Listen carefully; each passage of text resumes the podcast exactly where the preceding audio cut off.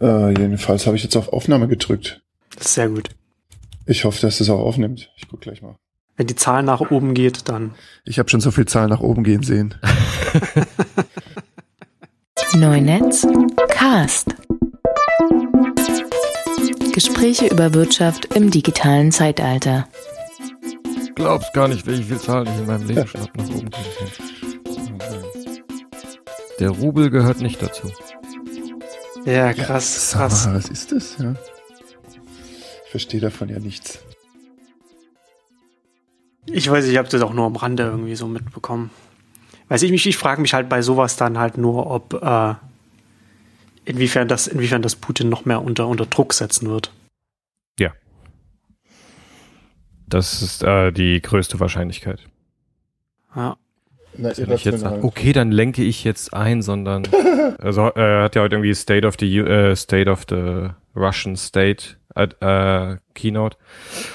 Und äh, Keynote. es wird wohl eher eher genau Keynote.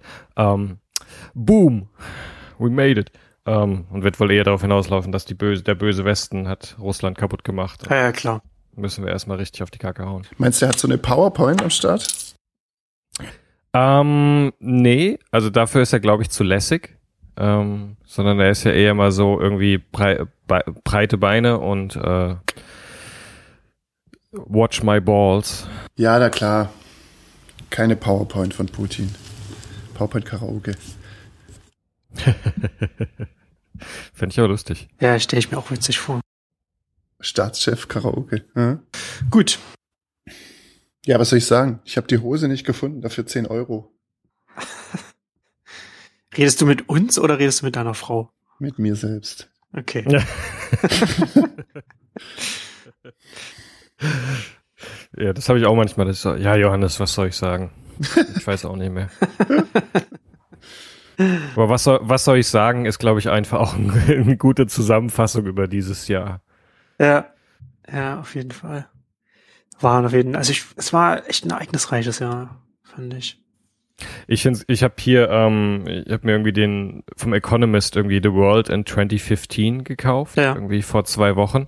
Ja. Ähm, und ich habe da gestern mal wieder irgendwie so drin rumgeblättert und festgestellt, dass das Ding jetzt schon hemmungslos veraltet ist. So, also irgendwie die Sachen, die in den letzten drei Wochen, vier Wochen irgendwie irgendwie so in der Weltpolitik schon wieder passiert sind, die, die verschieben schon wieder Wahrnehmungen und Sachen und bla und irgendwie allein, was in den letzten sieben Tagen passiert ist, irgendwie von gestern irgendwie Kuba sind jetzt plötzlich die Buddies der USA zu Mhm. irgendwie der Rubel ist, hat irgendwie 40 Prozent seines Werts verloren. Das ist so, Der Rubel rollt, wa? Bergab. ja, genau. Hey, ich sollte Headlines so, es ist so, Der Rubel rollt. Auch gut zusammengefasst. ich glaube, BuzzFeed Deutschland ist noch irgendwie am Ja. Redakteure suchen. Ja, das Weltgeschehen wird auf jeden Fall nicht einfacher für, für, für Magazine, für so eine, so eine Veröffentlichungsfrequenz. Ja, es ist so, man hat ja irgendwie alle Superlative schon benutzt. So, man fragt sich jetzt, wie können wir, was können wir denn noch machen, um irgendwie mehr Superlative irgendwie voranzu. Ja, der peinlichste Mo Wetten das Moment der Menschheitsgeschichte. Habt ihr die gesehen? Nee, nee, was? War, war so die äh, we weltkrasseste Headline des Universums. Gestern kam die. Also Okay, okay. schon länger irgendwie. Das ist deu deutsche Medien. Ja. Auf die kann man sich verlassen. Frau von der Leyen, wie sie in die Mülltonne steigt. War das angeblich. Obwohl ich fand die ganze Sache peinlich. Also diese ganze. Wenn das doch. Die, also ich, mir ist ja unklar, wie das so lang überhaupt gut gehen konnte. Gut gehen ist relativ, ne? Ja, genau. Mir, mir ist im Nachhinein irgendwie unklar, dass es so lang gedauert hat, bis das irgendwie, bis die US-Stars das, das in die Mm, US-Öffentlichkeit getragen haben, um, um, um, um sich darüber lustig zu machen. Tom Hanks war das, ne? Oder so. Nee, sie ist irgend, irgend so ein anderer. Ähm, ich ich Ich Tom nee, ich komme nicht auf den Namen. Das ist der, der, der, der hat, der war bei Arrested Development. Ähm, Ja. ein sehr witziger Schauspieler. Komm mal nicht auf den Namen jetzt. Ja, gut. Aber lass uns mal über über die Themen reden, wo wir uns auskennen. Tö. Mutige Ansage. Mutige Ansage. Ähm, Internet, Leute. Ja, ey, dieses Jahr war echt war echt krass. Also ähm, es hat viele, wir, wir haben so, Johannes und ich, wir haben ja auch darüber, darüber Witze gemacht, dass wir ja jede, alle zwei Wochen darüber reden, was, was Zuckerberg bei Facebook jetzt als nächstes übernommen hat. Ja. Also es gab ja echt viele Übernahmen, ähm, große Übernahmen auch. Angefangen mit, auch mit, mit, mit, mit Nest und Google. Und das hat sich ja durch das ganze Jahr durchgezogen. Also hast du so, keine Ahnung, so Minecraft bei, bei Microsoft und so weiter. Ähm, mhm. Und zusätzlich was ich auch extrem spannend finde, wir haben da, ich habe das mit, mit, mit Jochen in den Exchanges, haben wir da ja auch schon drüber gesprochen, weil das ja alles maßgeblich Onlinehandel ist. Aber es gab auch einige sehr große Börsengänge. Also wir haben ja hier in Deutschland haben wir ja zwei große Börsengänge gehabt, Zalando und Rocket. Ähm, international in China Alibaba, was ja der größte Börsengang der Wirtschaftsgeschichte gewesen ist, wenn man die, die Summe nimmt, mhm. die sie, die sie, die sie da geraced haben, Stimmt. die sie da eingenommen haben. Und das ist schon, da finde ich also auf mehreren Ebenen finde ich das, finde ich das halt äh, interessant. Zum einen so die, die, die Reife, die wir jetzt in, so bei den Internetmärkten wieder oder erstmals erreicht haben. Ähm, und zusätzlich, dass es alle drei, die ich jetzt gerade genannt habe, kommen nicht aus dem Valley. Das sind keine US-Unternehmen. Also das ist halt auch so eine, so eine Internationalität, auch zumindest, zumindest in Teilen da drin ist. Also klar haben wir halt so, es ist halt alles nach wie vor Valley-zentrisch. Aber man, man würde halt einen Fehler machen, wenn man sagen würde, dieses, das, diese ganze Internetwirtschaft äh, findet nur im Valley statt. Das ist auf keinen, das ist auf, das ist auf jeden Fall nicht der Fall. Auch weder weder im Kleinen noch, wie man jetzt sehen kann, im Großen. Und das finde ich schon mal äh, ein ganz wichtiges Signal für auch, auch für die Zukunft. Und das ist auf jeden Fall auch sowas, was, was so für mich auch so 2014 so ein bisschen ausgemacht hat. Zumindest auf der ganz großen Ebene. Ist ja eine spannende Frage, ne? Also ist es, ähm, also jetzt mal so irgendwie auf diesen fokussiert da drauf, irgendwie auf diese, auf diese Börsengänge.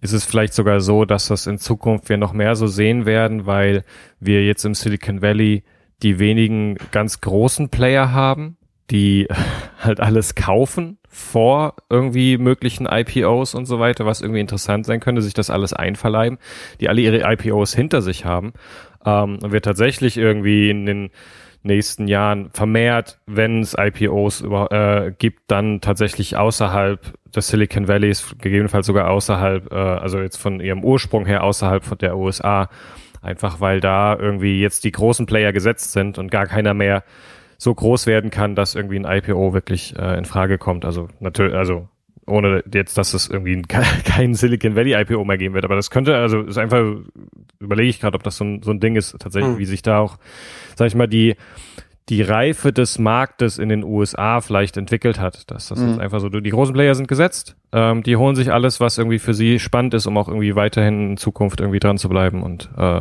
die anderen Sachen passieren eher das außerhalb. Das ganze Geld ist verteilt, oder? Und dann kaufen die eben alles auf. So meinst ja, du ungefähr.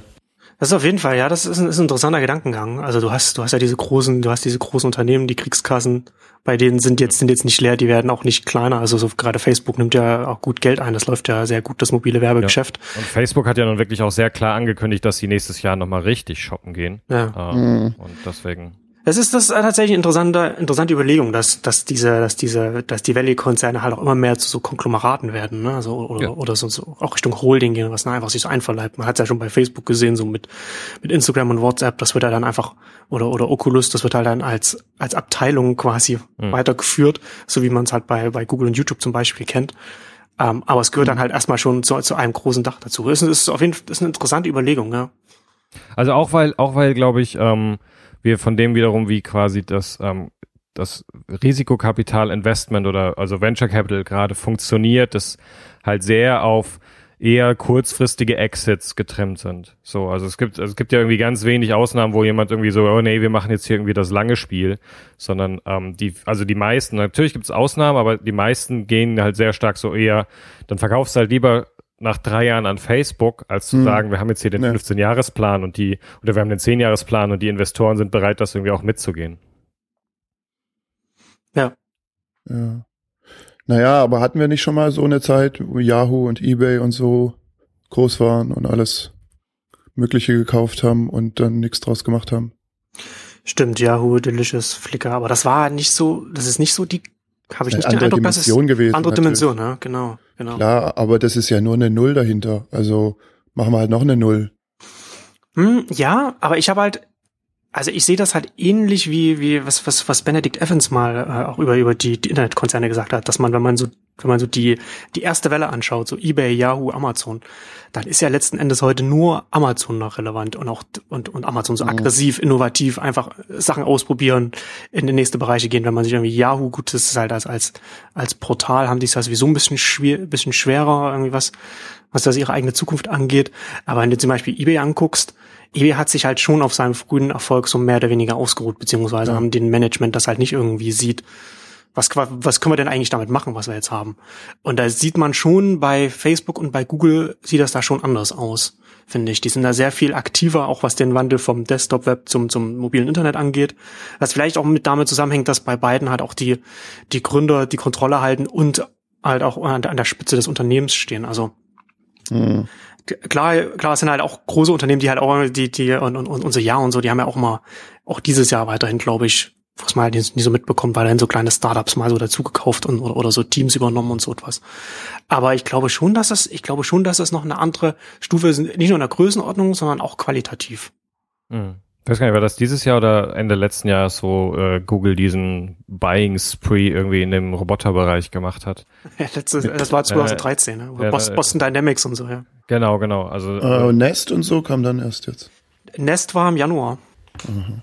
Genau, glaube ich, das erste große Ding im neuen Jahr. Aber ja, genau. Also ich glaube auch der Unterschied ist tatsächlich genau diese Gründerkultur. Also ähm, irgendwie ne Zuckerbergs und Brin und äh, Page und so weiter, die ein ganz anderes Verständnis dafür haben, irgendwie dieses Ding hochzuziehen, wes auch wesentlich visionärer sind, als es irgendwie das Yahoo-Management oder das eBay-Management mhm. wahrscheinlich jemals waren. Ähm, einfach eine andere Generation von wesentlich visionäreren Gründern und die deswegen auch ganz anders das Ding angehen. Äh, und halt tatsächlich auch, ähm, also ne, also gerade im Fall von von von Facebook, um auch dieses Thema, die, das äh, dieses Thema dieses Jahres aufzugreifen, äh, einfach äh, er jemand ist, der schon mal jemanden irgendwie das große Business weggenommen hat ähm, und deswegen nachts wach liegt und sich überlegt, so wie wie er sich absichert und deswegen da sehr äh, auch sehr proaktiv äh, vorauseilende Defensive sich äh, Unternehmen einverleibt und dran zu bleiben. Ähm, und das ist definitiv was ganz anderes. Also es war ja ganz interessant, so ein bisschen irgendwie ähm, Yahoo irgendwie auch die letzten Jahre anzugucken, was Marissa Meyer dann macht, die halt sehr stark über die Equi-Hires irgendwie ähm, funktionierte, also irgendwie kleine, gescheiterte Mobile-Startups gekauft hat, um sich irgendwie das mhm. Talent, die Leute reinzuholen und deswegen jetzt bei den Mobile-Apps auch irgendwie sehr gut dabei ist, aber nach wie vor im Prinzip ein, ein Media-Konzern ist, der äh, über Media sein Geld verdient. Beziehungsweise über, über, IP, über IPOs von Alibaba sein Geld verdient. stimmt. Ähm, ja, der, der, der Android-Launcher von Yahoo, der ist gar nicht so schlecht, den sie jetzt gemacht haben. Ja, wie gesagt, also ich glaube, dass Yahoo irgendwie sich inzwischen echt eine richtig gute Mobile-Kompetenz ja. aufgebaut hat. Also auch die, die iOS-Apps, die ich irgendwie bei mir drauf habe, die irgendwie aus einem Yahoo-Umfeld kommen, also sei es, sei es ein Flickr, sei es die Wetter-App. Ähm, Mhm. Also alles sehr solide, sehr gut gemachte Apps. Auf jeden Fall. Aber da ist ja trotzdem nicht so richtig klar, was Yahoo mal sein will oder wo es, was es damit machen will, oder? Also das ist halt das ist ja, so offen. Also auch da, um den, den Kreis zu schließen, auch da, äh, auch das irgendwie so eine dieser Diskussionen dieses Jahres, so kann ein Unternehmen, das ähm, in irgendeiner Form irgendwie seine Gründer verloren oder rausgeschmissen hat, noch in derselben Form eine Vision, ein klares Ziel, auf das es hinarbeitet, entwickeln? Oder ist das schlicht nicht mehr möglich? Ja, wir haben die Diskussion irgendwie früher dieses Jahr irgendwie um Microsoft geführt. So, ist Microsoft in der Lage, eigentlich wieder zu einem Google, zu einem Facebook aufzuschließen mit einem sehr, sehr klaren, fokussierten Vorgehen? Oder ist es einfach von dem, wie der Konzern aufgestellt ist, wie äh, Aufsichtsrat und äh, Management Board und so weiter irgendwie funktionieren? Ist, ist das schlicht nicht mehr möglich, weil zu viele unterschiedliche Interessen mit drin sind und äh, Shareholder irgendwie, äh, Aktivisten-Shareholder ihnen irgendwie noch das Leben schwer machen und so weiter. Hm. Und ich würde sagen, bisher ist das noch nicht entschieden. Ja. Es ist ja witzig, ne, wenn man halt irgendwie dann, wenn man wieder nochmal so die erste Welle der, der großen Internetkonzerne anschaut, dann der, das einzige Unternehmen, das noch relevant ist, ist da, wo halt der Gründer noch am, noch ganz oben, also relevant ist halt auch, sind, sind ja alle, sind ja alle ja, erfolgreich, aber, aber das, das, wo es sich lohnt, drüber zu reden und wo, wo, wo man noch großes Potenzial sieht, ist Amazon und da steht einfach der Gründer auch noch vorne dran. Ein ja. Gegenbeispiel wäre, mhm. wäre jetzt, wäre jetzt, ähm, wäre jetzt Apple zum Beispiel, ne, wo du halt, mhm. wo du halt gerade irgendwie, ich glaube in den letzten, ich weiß nicht, wer, wer das gesagt, gesagt hatte jetzt neulich, äh, in den letzten drei, vier Jahren oder so etwas, hat das Top Executive Team von, von Apple ist ja 50 Prozent, also ich glaube sogar über 50 Prozent sind ausgewechselt worden. Ne? Also das ist mhm. ganz neues und trotzdem funktioniert. Ähm, fun fun funktioniert das da gut. Aber da, mhm. aber Apple ist sowieso ist ja sowieso immer eher so eine so eine Ausnahme, auch organisatorisch, auch wie die aufgestellt sind in ihrer Größenordnung. Naja, aber man fühlt schon, dass Apple auch an Personen hängt schon auch. Ja. Also wie sich jetzt verändert hat seitdem äh, Tim Cook da wirklich Chef ist oder äh, der Kollege, Designer-Kollege da mehr zu sagen hat auch wahrscheinlich jetzt. Ja, also klar, wenn jetzt irgendwie da Tim Cook gehen würde und, und Johnny Ive gehen würde, dann mhm.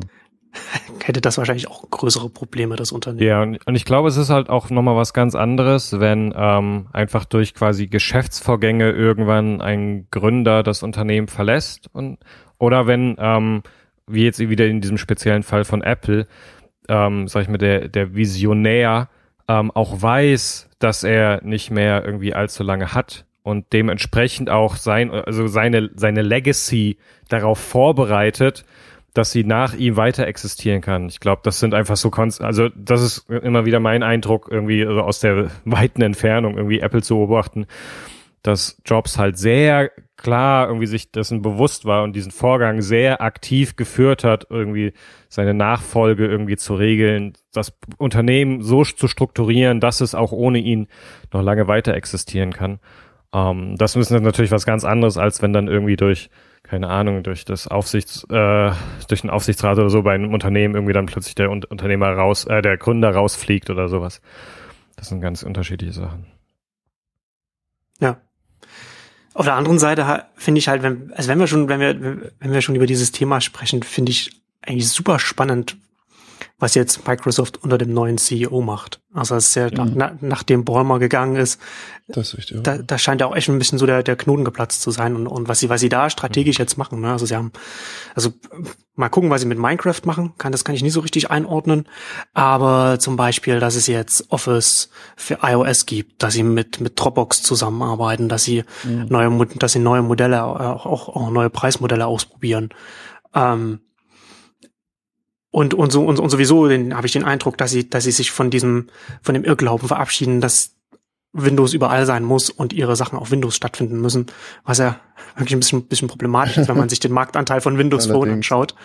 Äh, und da finde ich, also da finde ich halt irgendwie, da finde ich gerade spannend, was, was, was das Unternehmen da so anschiebt.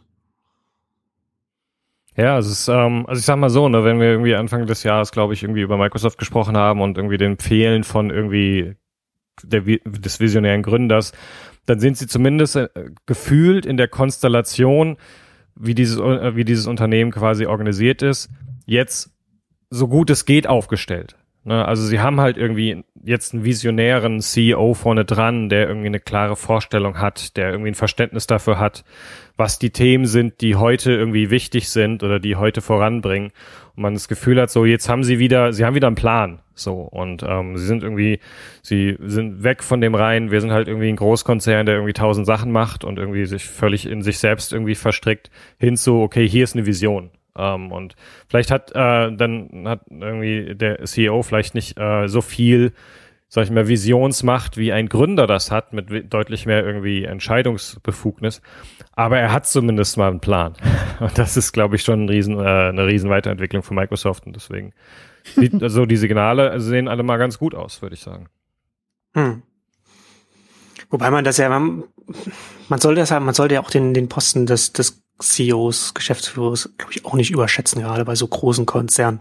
Ich glaube, das dass, ich, ich glaube, dass halt sowas auch, auch sehr stark einfach auch über Kultur läuft. Ne? Also so ja. Bäumer, da hast du halt dann den, mhm. den, der, der, der, der das iPhone ausgelacht hat und, und dann mhm. immer, und ich weiß nicht, ob Bäumer oder Gates das war, wo die Kinder kein, keine iPods besitzen durften und so etwas, ne? wo, wo man halt irgendwie komplett ausblendet, was außerhalb der, der eigenen Produkte auf dem Markt und, und in der ja, Gesellschaft ja. Statt, stattfindet. Ne? Die und Gates Familie waren die einzigen, die Soons hatten. Ja. die armen Kinder. Ja. Jemand sollte das Jugendamt anrufen. Zoom, das hat man ja auch schon wieder vergessen. Ja, hey, ich hätte so gern noch einen irgendwie da. Nur aus Scheiß. Nur um zu sagen, dass du einen hast. Ja. Also hübsch ist es schon gewesen irgendwie. Weil also das war ja schon quasi Windows Phone da drauf. Mhm. Es ist echt crazy, dass sie es so rumgemacht haben. Hm. Also vielleicht hatten sie auch nichts anderes, weißt du? Da hat mal jemand irgendwie ein schickes Interface für sie gemacht. Wahrscheinlich ein Freier. Und Ja, irgendwie äh, hier der Xbox-Team, oder? ah, okay. Verstehe. Ja, ja, die Teams bei Microsoft, ja, die haben schon auch echt verschiedenes Zeug, ne? Hm. Xbox und hier Phone. Und, und ist ja völlig die andere Ecke wie der ganze Office-Kram. Ja. Naja gut. Apple, Apple ist ähnlich, aber trotzdem, das ist irgendwie schon komisch, wenn man Microsoft so anguckt, auch was sie, ähm, dass es dann halt auch so Flops gibt, ne? Von Windows, weiß nicht, seit XP ist doch alles irgendwie äh, Mist gewesen, oder nicht? Ja. Und das 10er habe ich jetzt auch nicht ge gesehen, dass es so ganz äh, überall plötzlich ist, oder? Ja. Ja, das ist, sie, sie, sie sehen sich halt jetzt einer, einer, einer vollkommen anderen Marktsituation auf einmal gegenüber, als Mhm. es, als es in den 90ern war, bis so XP ist ja so Peak, also so Windows Ja. Peak gewesen. Ähm, und jetzt, ich weiß nicht, ich weiß nicht, wer das, wer, wer das, wer das getwittert hat. Ich hatte das dann noch äh, retweetet. Das fand ich ganz witzig, wenn das auf, auf, dem- auf oder beziehungsweise ganz, ganz konzis so zusammengefasst. Ähm, wenn es um den mobilen Sektor geht. Also, am, äh, hat da jemand mal getwittert, also dass Microsoft mit, mit, mit zwei Betriebssystemen konkurriert, wo das eine von, von, von dem, von dem Unternehmen mit verschenkt wird, dass die Hardware verkauft, auf dem es läuft. Und bei dem, und, und bei dem anderen, äh, dass, dass das Betriebssystem auch verschenkt wird, an, auch an die, an die Hersteller und, und der, und, und, und der äh, Betriebssystem-Provider halt sein Geld mit den Services auf dem Betriebssystem drauf verdient. Und, und, und, und derjenige hat dann, halt- hat dann halt noch darunter, noch darunter geschrieben, wenn ich Microsoft wäre, wäre ich auch, wäre ich auch irritiert, was ich da jetzt, was ich da jetzt machen soll. Also die sind da halt von einer, von einer wirklich Mhm. äh, äh, schwierigen Situation. Also es ist, es ist schade, weil wenn man sich halt Windows Phone anguckt, ich meine, so Windows, Windows Mobile war halt, war halt ganz großer Murks. Aber jetzt das Windows Phone, was sie, was sie seit einigen Jahren machen, das ist halt auch vom Interface her, ähm, hat halt so ein, so ein eigenes Paradigma. Es macht halt nicht irgendwie, okay, wir machen halt hier noch ein drittes, das halt genauso aussieht wie Android und, und, und äh, iOS, sondern versuchen halt was, was eigenes. Aber man merkt da halt auch irgend, dass, dass da die, dass halt die, die Netzwerkeffekte bei den Plattformen schon so stark sind, also bei iOS wie auch bei Android, dass du da halt ganz schwer noch reinkommst. Und ist, auch, ist halt auch nicht verwunderlich, ne, wenn du dir halt überlegst, du bist halt heute vielleicht, du bist heute irgendein, irgendein, Startup, machst irgendeinen mobilen Dienst, bist halt hier, keine Ahnung, Klar, bist halt hier, ein, bist halt hier ein Allrider oder, oder, oder sonst was, fängst halt gerade an, hast halt hier deine, deine mobilen Developer, da machst du iOS, da machst du Android und dann, und dann bist du aber auch schon ganz, ganz gut damit beschäftigt, auch deine, die neuen Features, die du und Funktionen, ja. die du einführst, dann bei den zwei Apps reinzubringen und die zwei Apps aktuell zu halten und dann noch eine dritte Plattform zu bedienen, das ist halt von, bei den Ressourcen von einem, von einem, von einem, von einem Startup, das ist da einfach ganz viel nicht drin. Na, soweit ich weiß, haben die auch, also am Anfang von Windows Phone zumindest, haben die auch diverse Startups dafür bezahlt. Dafür, Ja, ja, genau. Ne, Ja. Das gemacht haben. Wobei das sind die Startups, also die haben halt, äh, ich glaube, Oder die haben halt selbst Größenordnungen, die haben halt irgendwie, keine Ahnung, so ein paar tausend Dollar oder so bezahlt, was halt eher, glaube ich, so für, für, für so ein Mann-Projekte, also für so Ja, Indie- Indie-Entwickler äh, maximal interessant ist. Das ist halt, das ist ja eher Tropfen auf den heißen Stein, wenn du irgendwie ein paar Monate dann irgendwie an, an der Entwicklung von so einer App sitzt. Aber ja, das haben sie versucht, ja. Hm. Aber wo wir beim Thema sind, ne, also für mich ist das eigentlich irgendwie so eins der großen Geschichten in diesem Jahr, ist halt wie aus so dem, sag ich mal, den, den Krieg der Mobile OS irgendwie eher so ein, also echt so ein, so ein, so ein Glaubensding wurde, wo Hm. es gar nicht, also ich persönlich empfinde das gar nicht mehr irgendwie so ein, als so ein Konkurrenzkampf, sondern es sind, also ich glaube, ich habe es schon mal gesagt ähm, in, einer, in, in einer vorherigen ähm, Folge, dass wir es ist, es ist es ist so ein ideologisches Auseinanderdriften. So, und es ist gar nicht mehr so dieses so, was ist jetzt das Bessere, sondern es ist eher so, welche ähm, Ideologie fühle ich mich wohler? Ja, so, Mhm. also, ne, also Ja. dieses, gehe ich auf Android, weil mir die Daten, ähm, die Datendienste von Google mit und Google Now als irgendwie der Assistent, der alles äh, über mich weiß und mir schon die Tipps geben kann, bevor ich irgendwie nach ihnen fragen muss. Ähm, und die ganzen anderen Google-Dienste, ist das meine Welt? Oder ist meine, ähm, oder ist meine Welt, ähm, die das irgendwie das, äh, das also ne, dieses Dump, Dump Glass irgendwie Smart Servers, äh, also das Android und halt, oder ist halt meine Welt irgendwie hier das äh, Smartphone mit irgendwie Dump, Dump Servers la iOS, wo es halt eher darum geht, was passiert auf meinem Telefon, irgendwie die starken Dienste da, irgendwie die, ein starkes App-Ökosystem, wo es nicht so sehr um die Apple-Dienste geht ähm, und vielleicht mehr Privacy hat als jetzt ein Google, äh, ein Google Android-Dienst. Also diese, diese, ne, also diese beiden Richtungen, wo es gar nicht so, beide haben die gleichen Funktionen und es ist beides gleich und ich kann irgendwie mich entscheiden, was ist das günstigere oder was ist das Schönere, sondern vielmehr so ein, welche Glaubensrichtung möchte ich irgendwie eigentlich vertreten, beziehungsweise funktioniert besser für mich. Ähm, also mal jetzt ab, äh, ausgenommen von denen, die sich, wo sich die Frage gar nicht stellt, weil sie, für sie ist wichtig, irgendwie das günstigste Smartphone irgendwie zu haben, was irgendwie WhatsApp und Instagram beherrscht dahin stellt sich die Frage, glaube ich, nicht so. Aber wenn man tatsächlich so ein bisschen zwischen beiden schwankt, dann ist es tatsächlich mehr so eine Glaubensfrage geworden als so ein reines Feature-Ding. Und das ist für mich so eine der großen Entwicklungen aus, aus diesem Jahr, dass sich das so auseinanderentwickelt hat. Und das Android und das äh, Apple zum Beispiel das auch irgendwann verstanden hat und dann irgendwie diesen ganz starke, aber wir sind die, die Privacy irgendwie hochhalten. It's not a bug, it's a feature. Wir können keine Datendienste und das ist irgendwie ganz toll für euch, weil deswegen, deswegen äh, wollen wir eure Daten auch gar nicht haben, sondern irgendwie wollen euch irgendwie teure Telefone verkaufen. Und äh, deswegen sind wir viel sicherer als die Konkurrenz. Genau. Und ich glaube, es ist wirklich irgendwie das, wo wahrscheinlich, wo sich irgendwie Tim Cook dieses Jahr am meisten geärgert hat, waren diese Fotos. ähm, diese Celebrity Hacks, genau, weil sie einfach so Hm. irgendwie nochmal, also genau das, wo sie gerade versucht haben, einen Punkt zu Mhm. machen, irgendwie nochmal untergraben haben. Ja, auf jeden Fall. Also ich glaube, dass gerade das, was, was, was Apple macht, ähm, jetzt going forward auf jeden Fall wichtig wird, wenn, wenn jetzt so äh, Smart Home so mit, mit, mit, mit dem, mit dem, wie heißt es bei, bei Apple HomeKit oder so, glaube ich, ne? HomeKit. Also HomeKit Ähm, heißt das Developer Kit. Genau, das Ah, Developer okay. Kit. Wenn Also wenn halt solche Sachen damit reinkommen, wird das halt, glaube ich, nochmal noch interessanter. Deswegen bin ich auch mal interessant, wie sich, wie sich Nest noch entwickeln wird, halt als, als Google-Tochter, wie, Mhm. wie, wie das angenommen wird. Aber ich bin nicht, also ja, ich würde dem schon zustimmen, aber ich bin halt nicht sicher, wie relevant das wirklich ist. Ich meine, das ist in unseren Kreisen, Ja. ist das halt auf jeden Ja. Fall ein Thema, wird das diskutiert, so, so Early, Early Adopter, äh, so Technologieinteressierte. Aber so in der, in der, in der breiten Masse ist das, ist das, glaube ich, überhaupt, überhaupt nicht relevant. Also Die Haussache?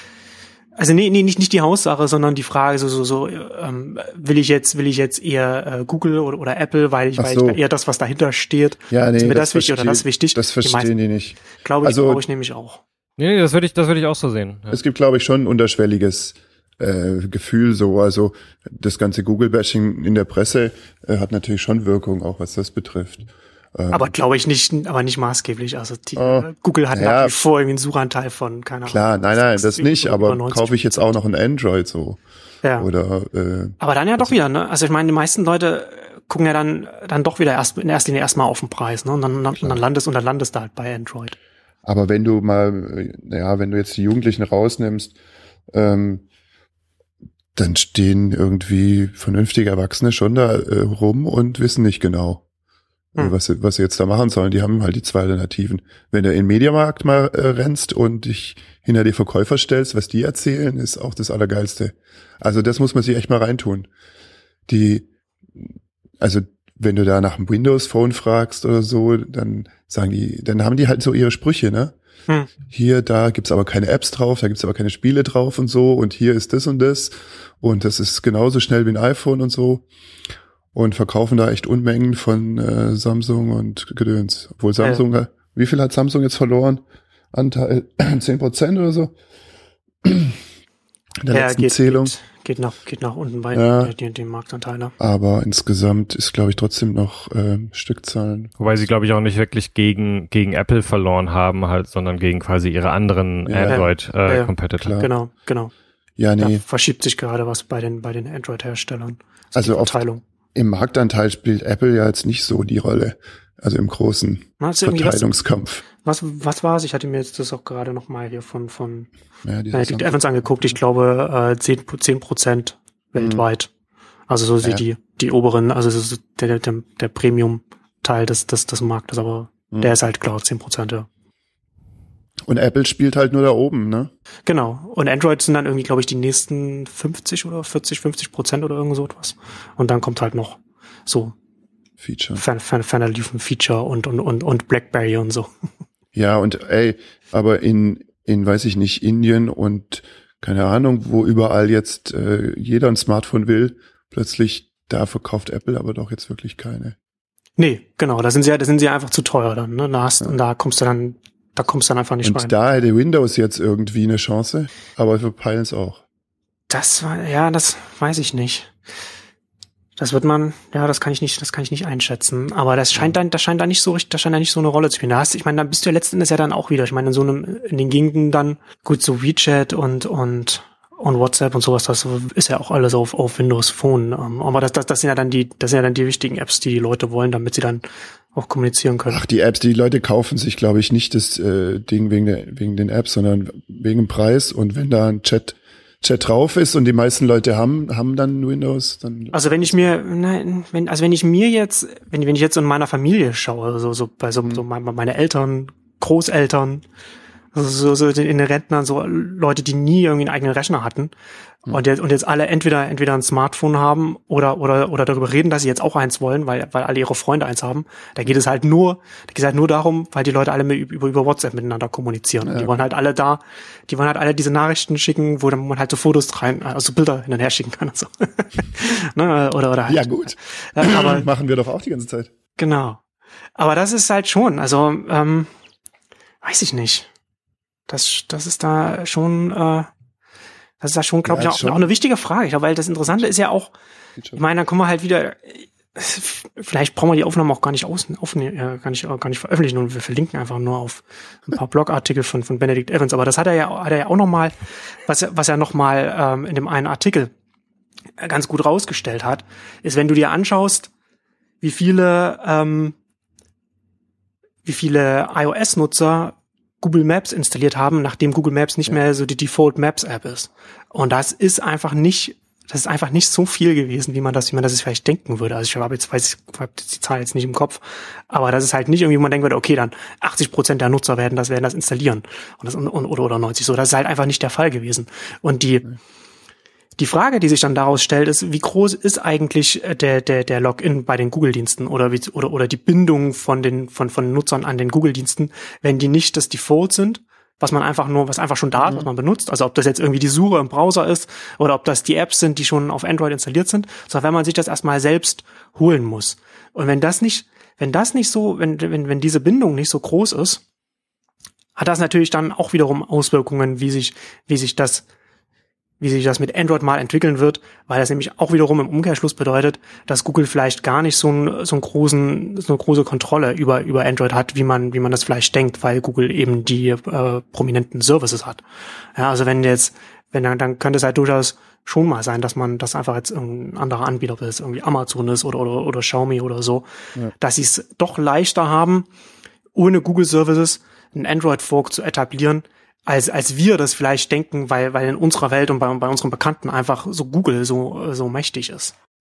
Nee, die Leute nehmen, was drauf ist letztendlich. Also, hey, ich glaube, es gibt tausende oder was weiß ich, ne? Es gibt jede Menge Telefone, wo nicht eine App installiert wurde, weil die Leute gar nicht wissen, wie es geht. Ja, das glaube ich wiederum nicht. Ach, ich, glaube, ich glaube, das, das schon. Hey, ich glaube schon dass man selbst wenn man nicht weiß, wie es geht, dann hat man SMS, irgendwie sein, sein dann hat man sein, dann hat man irgendwie sein Kind oder sein Enkel und die installieren einen dann das Facebook und das und das WhatsApp oder was man dann halt benutzen will. Ja, und ich glaube, und das ist aber glaube ich genau der Punkt. Also es gibt, glaube ich, ganz viele Dienste oder Angebote und Apps, die sind relativ gut ersetzbar. Ja, also, also mhm. ob ich nun jetzt im Endeffekt Google Maps benutze oder ob ich Apple Maps benutze, wird im großen Teil der Leute wahrscheinlich relativ egal sein. Mhm. So. Ähm, also ich habe ich, ich hab ja irgendwie alles versucht, um mal irgendwie von der Google-Suche wegzukommen und stelle halt fest, für mich ist es verdammt schwer, einfach von der Qualität her.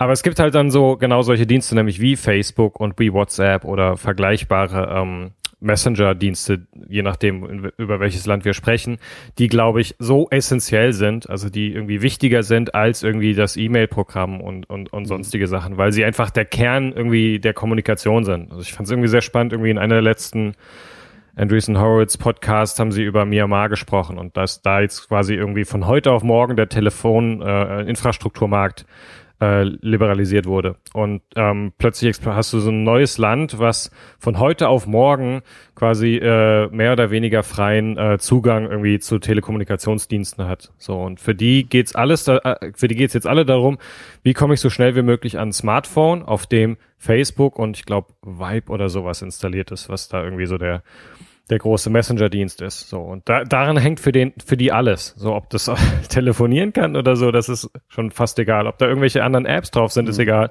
Mhm. Facebook und dieser Messenger, das muss irgendwie dabei sein, weil das ist das Essentielle, was irgendwie für sie den großen Unterschied ausmacht. Mhm. Und deswegen ja, also deswegen ist das, glaube ich, so. Ich würde da auch zustimmen. Ich glaube, Google ist da nicht ähm, ganz so irgendwie mit seinen Diensten nicht ganz so essentiell, wie man, wie Sie das vielleicht äh, hoffen und äh, und wir das vielleicht manchmal glauben. Tatsächlich hat sich, glaube ich, das so ein bisschen verschoben in hin in Richtung von ähm, also man glaube in vielen von diesen Ländern, auch hier teilweise ist Facebook wirklich so das neue AOL. Also Facebook ist das Internet. Ähm, mhm. Das wo also daran bewegt man sich, da klickt man auf Sachen, da guckt man sich die Dinge an ähm, und kommuniziert wird über diese Messenger. So, und das ist der 80 Prozent des Kommunikationsalltags von dem, was da gemacht wird. Und dann, und dann glaube ich, hinter diesen beiden oder dieser App-Gruppe, dahinter fällt es dann ganz, ganz schnell ab. Also da wird dann wahrscheinlich auch nichts weiteres mehr installiert von einem Großteil der Benutzer. Ja. Also das ist, Denke ich auch, ja. das, das ist halt, ähm, ich glaube halt, wo, wo Google tatsächlich den, die, die, die Macht bei Android halt ist einfach der Play Store. Ja, also du, da, da kommen einfach die ganzen, da kommen einfach die ganzen Apps her. Das kann natürlich klar, wenn wir jetzt, andererseits natürlich, wenn du jetzt sagst, okay, du machst einen Fork, dann stellst du halt sicher, dass die populären Kommunikations-Apps dann darüber dann halt auch verfügbar sind. Ähm, aber, aber es fällt halt dann, es fällt halt dann schon, ich, ich glaube schon, dass es, dass es nach wie vor so ist, so, so, so Google hat die Kontrolle über den, über den Play Store und dann kommt halt der, und, und damit kommt dann auch die Kontrolle über Android. Also das ist, aber das ist auf jeden Fall interessant. Also das wird halt auch für, für, für das, für nächstes Jahr und übernächstes Jahr, wahrscheinlich nächstes Jahr, also 2015 jetzt schon interessant werden, mhm. was, was mit Android passieren wird. Mhm. Weil wir sehen, wir sehen halt, Xiaomi ist, ist sehr, sehr erfolgreich innerhalb von China. Und innerhalb von China gibt es die Google Services einfach nicht. Ne? Also da, da, mhm. da hast halt, da hast halt nur ein Android ohne Google ähm, außerhalb von China ähm, machen sie jetzt zwar mit Google zusammen, aber da wird halt nochmal interessant sein, was, was, was, was Xiaomi dann machen wird und was halt auch gerade auch so aus, der, aus dem Shenzhen-Ökosystem äh, kommen wird, wo, wo, wo sehr günstig einfach die Einzelteile von den Smartphones gekauft werden können und was da, was davon irgendwie von, von China ausgehend dann, dann noch so auf, so, so auf die Welt noch zukommen wird. Das finde ich, finde ich so, finde ich schon extrem spannend. Ja, also ich glaube, es ist, ey, ähm, also was ich auch gerade gedacht habe, so dass dieses ganze Thema irgendwie ähm, von, von was da passiert, auch wie, ähm, ich sag mal so, die lokale Internetze, äh, ne? also jetzt mal, wenn wir mhm. gerade über China irgendwie sprechen, ähm, das war für mich auch nochmal so ein, so, ein, so ein Thema dieses Jahr, ähm, wo ich jetzt gerade drauf komme, weil du, weil du China erwähnst. Also die auch diese, es gab dieses Jahr irgendwie in dem, quasi in der ICANN-Domain-Registrierungs- äh, Organisationen wohl relativ, relativ äh, harte Kämpfe, weil äh, ganz viele Länder irgendwie Bestrebungen haben, sich besser abschotten zu können, mehr Kontrolle ausüben zu können über das, was irgendwie im Internet in ihrem Land passiert und ähm, da auch irgendwie echt so das so irgendwie einer der, der sehr negativen Trends irgendwie äh, gerade ist. Äh, und, und Mobile ist dann natürlich irgendwie nochmal krasser, weil Mobile einfach nochmal ähm, ganz anders äh, schon aufgestellt ist, wesentlich enger auch an die Provider gebunden ist und so weiter. Irgendwie Mobile ist völlig, ist irgendwie Netzneutralität schon überhaupt kein Thema mehr. Mhm. Und ähm, was halt auch ein spannender Aspekt von dieser Diskussion ist, die wir um Netzneutralität führen, dass wir eine mhm. Diskussion führen, die in dem, was irgendwie in den nächsten Jahren mit Abstand das vorherrschende Weg irgendwie ins Internet zu gehen oder das Internet zu benutzen, heute schon irgendwie deutlich schwierig, äh, äh, also kaum noch vorhanden ist, muss man einfach so sagen.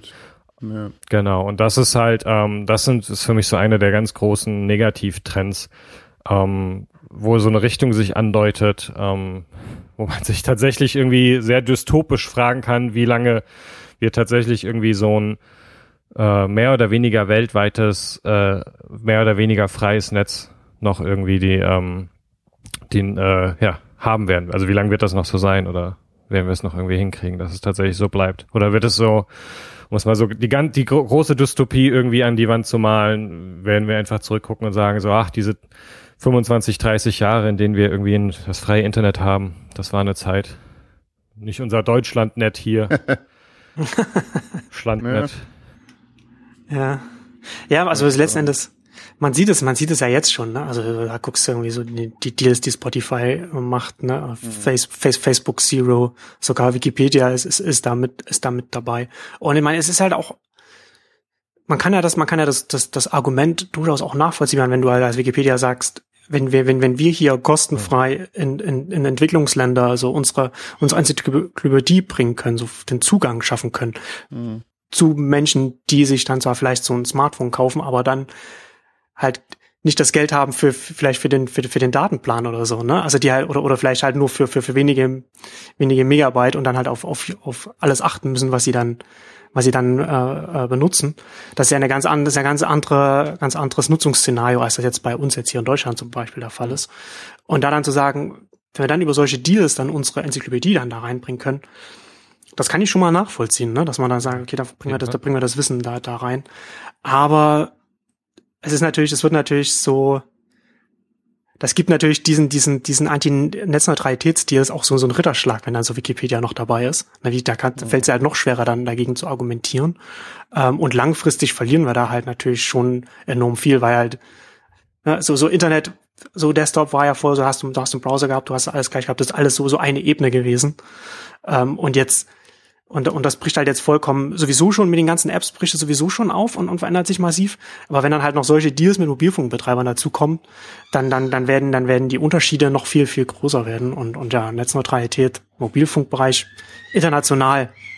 Also sehe ich, yeah. sehe, sehe, sehe ich auch keine, keine richtige ja, Zukunft. Klar. Also ob es dann, ob es dann letzten Endes so dystopisch wird, ähm, ich glaube halt nicht, dass wir wieder in, in irgendeine Zeit zurückkommen, ähm, vor, wie, wie vor dem iPhone, wo von den Mobilfunkbetreibern so abgenickt wurde, was auf den äh, Smart-Telefon da installiert werden konnte oder wurde sowas, was man da so an, an Apps da drauf bekommen hat.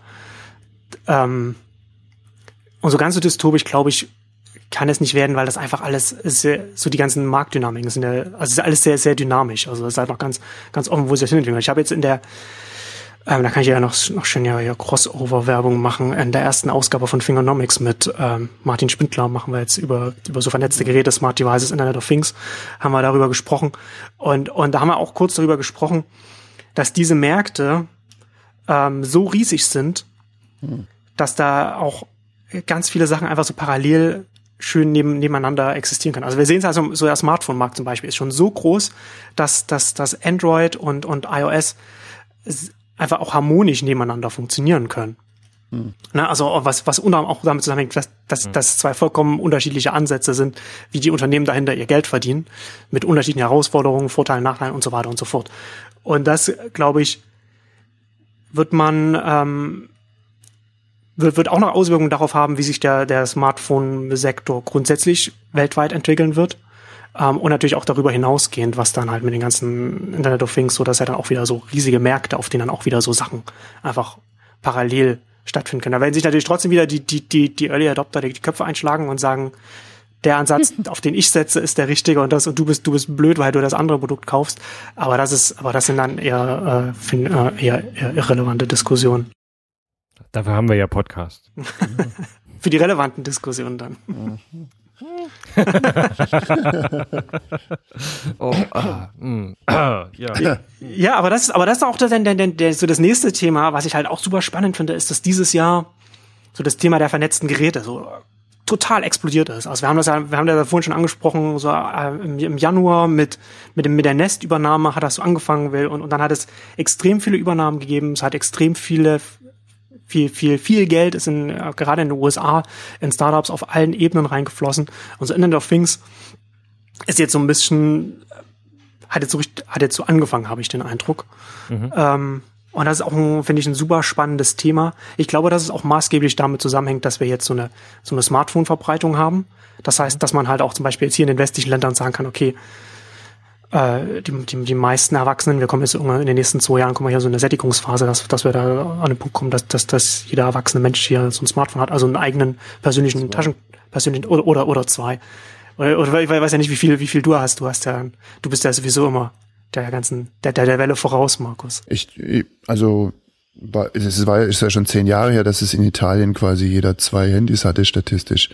Und jetzt ist bei uns natürlich auch schon irgendwie so weit, dass die Smartphones wahrscheinlich schon über, über eins sind im Durchschnitt. Und das, und das Spannende ist ja, dass, dass du dann jetzt sagen kannst, okay, ich will jetzt, ich will jetzt ein Gerät auf den Markt bringen, das eine in Anführungszeichen smarte Komponente hat oder vernetzte Komponente oder irgendetwas. Mhm. Und du kannst das jetzt sehr viel günstiger machen, weil du zum Beispiel, also du kannst alles in das Gerät integrieren, aber du hast auch die Möglichkeit zu sagen, okay, ich ich, ich lagere das Interface zum Beispiel einfach auf die Smartphones auf, indem ich ja. nachher da eine App dafür schreibe und ich muss halt jetzt nicht ja noch aufwendig noch ein Display machen und, und, und, und muss da muss da noch muss da noch ein Touchscreen noch reinmachen, der dann so gut funktioniert wie das Navi-Gerät im Auto oder so. Ne? Richtig, also für die ganzen, zum Beispiel für die ganzen äh, Multiroom-Anlagen, äh, Sound, bla, äh, Systeme gibt's äh, keine Fernbedienung mehr. Ne? Also der Teufel hat eine gehabt im Programm, haben sie wieder rausgeschmissen, weil es einfach, ich meine, die verkaufen dir da halt quasi ein Android, Android-Screen, wo eine App drauf läuft für 300 Mark. Bitte? Also das hat jeder verstanden, dass man das nicht braucht. Und jetzt hat's der Hersteller auch verstanden. Und von den Kon Konkurrenten gibt's sowas gar nicht. Also da gibt's halt Apps, ne, ist klar. Ähm, heißt aber auch, dass du halt Zugang zu bestimmten Technologien halt nur noch hast, wenn du auch noch so ein Telefon hast. Mhm. Oder so, ne? Also äh, irgendwie, ich erinnere mich vor Jahren irgendwie im Zug, habe ich mal zugehört, wie sich einer, äh, so ein Papa aufgeregt hat, dass er für das iPhone von seiner Tochter sich jetzt extra noch einen iTunes-Account zulegen muss. Das wäre ja furchtbar. Jetzt musst du dir ein verschissenes Telefon zulegen, damit du überhaupt Musik hören kannst. Also es ist äh, halt schon krass, äh, wie dann alles voraussetzt. Ähm, äh, ne? Also, weiß ich nicht, bei manchen Sachen kannst du nicht mal benutzen, wenn du nicht Facebook hast wenn du, weil du dich überhaupt gar nicht anders einloggen kannst. Und ja. das wird, wird halt voll durchgängig. Und das alles vernetzt ist, ja klar. Also das ist, ähm, das wird so schleichend sich halt durch die ganze Gesellschaft äh, fressen. Und die Leute werden es aber auch mögen. Also äh, wie sehr hätte ich gern so ein Auto, das alles weiß. Oder wo man wenigstens mal Spotify im Auto läuft. Okay. Ähm, aber ihr wisst schon, ähm, klar, ich meine jetzt beim, beim, äh, ich war jetzt hier Sachen kaufen, dann sehe ich, es gibt diese bunten Philips-Birnen, die WLAN-Licht äh, machen, ne, Farbe auf der App einstellbar ist. Gibt's jetzt schon hier im Discount quasi. ja, und die, die sind natürlich noch viel zu teuer, aber ähm, die stehen da schon rum, so in drei Ausführungen. Und äh, eigentlich ist es ganz niedlich. Ja? Will man irgendwie haben.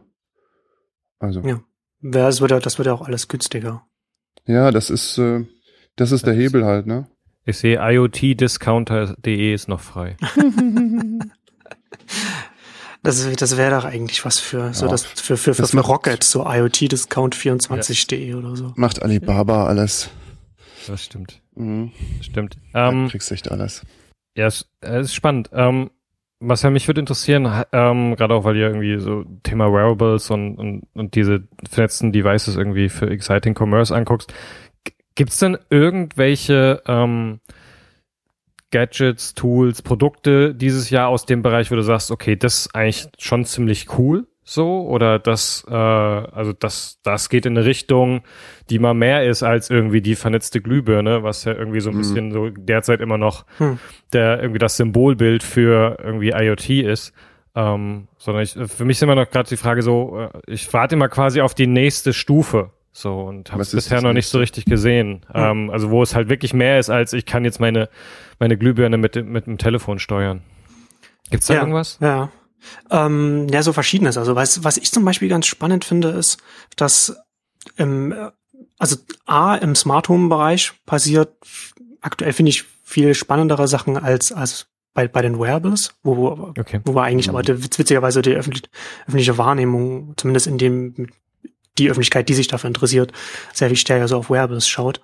Ähm, und beim Smart Home wiederum ganz spannend, was was in der Küche passiert. Also da gibt's halt so verschiedene Sachen. Ich habe ähm, in, in, einer der ersten Ausgaben hatte ich eine ganz ein ganz interessantes, äh, da haben wir da ein Gerät drin gehabt, das hieß ähm, Mello heißt das, glaube ich. Für 400 Dollar kann man das vorbestellen. Und das ist ganz witzig, das ist so eine Mischung aus aus Kühlschrank und und Zubereitungsgerät. Das heißt, du hast dann halt, du hast dann halt ein, ein Behältnis. Da ist dann, so hast du kaltes Wasser drin, da kannst du dann, da tust du dann dein, dein, deine Sachen dann rein. Äh, quasi in, in, in, einer, in einer Tüte so, so zugemacht, tust es da rein. Mhm. Und dann bist du, wenn du unterwegs bist, kannst du sagen, okay, hast du halt auch wieder Smartphone. Und du sagst, okay, ich bin in einer, in einer halben Stunde bin ich zu Hause, bereite mir das zu, damit es, damit es dann fertig ist, wenn ich da bin. So, ne? Also wo, wo halt auch so eine, mhm. so, mhm. es ist, ist halt eher so ein spezielles Gerät, keine Ahnung, wie das jetzt in der Ausprägung dann so sinnvoll ist, aber der ich, ich finde halt jetzt, ich finde halt jetzt sind wir aktuell noch so in einem Punkt, wo, wo man, wo man sagt, man, man guckt, man guckt sich das alles mal an und versucht erstmal eher ein Gefühl für den Möglichkeitsraum zu bekommen, was da jetzt, was da jetzt möglich wird. Ne? Und, das, und da, wenn man sagt, können wir auf eine ganz neue Art von, von, von Geräten machen. Also es muss jetzt nicht ein Herd sein, es muss nicht ein Kühlschrank sein, sondern es kann irgendwie so eine Mischform sein oder irgendwas. Und was dann damit möglich wird, wenn wir da hm. ähm, vom mit, mit der Smartphone-App irgendwie so darauf, darauf zugreifen. So, wir haben jetzt in, in einer der letzten Exchanges-Ausgaben haben wir auch ausführlich über ein neues Gerät von Vorwerk gesprochen, so ein Ther mhm. also die haben so diese Thermomix, was auch so eine Zubereitung, wo relativ leicht irgendwie so Gerichte auch schnell zubereiten kann. Mhm. Ähm, bin ich jetzt nicht so firm, was was das was das angeht, aber da haben sie in der in der in, in die die neue Inkarnation des Thermomix hat auch ähm, hat auch eine, eine, eine Verbindung zu einer zu einer App und die haben auch eine Online Rezepte Community und so etwas. Ähm, ist so bei der ersten Inkarnation, denke, würde ich sagen, so, da, da, da kann man auch einiges noch mehr machen, aber das ist schon mal ja. interessant, was die, was die da überhaupt in der Richtung anfangen. Und da würde, glaube ich, das wird noch, wird noch extrem spannend. Irgendwie ein anderes Beispiel, was mir noch einfällt, es gibt eine, eine, eine, eine Küchenwaage, die auch mit einer App äh, zusammenhängt. Und da kannst du halt auch du wiegst einfach die Sachen, die du da hast. Du hast irgendwie, keine Ahnung, so viele Tomaten, so viele mhm. Zwiebeln und so viele Kartoffeln und so etwas. Und dann zeigt dir die, was heißt auf die Waage, die Waage hält dann, äh, fällt dann halt fest, was, was ist. Und dann sagt, sagt sie dir über die App, was du damit an Rezepten zubereiten kannst. Mhm. Also was du da noch machen kannst. Also es ist halt umdrehen so quasi, ne? Das ist halt nicht, du hast das Rezept und jetzt guckst du, ob du alles da hast, sondern drehst das um. Hey, kommt das, immer Pizza das raus. Ich, Pizza, Pizza. Wahrscheinlich, du kannst das alles auf eine, auf eine Pizza legen. Oder der, oder der Nudelauflauf. Genau. Ja, aber das ist, das halt so, das halt sind so, finde ich, äh, interessante Sachen und ja.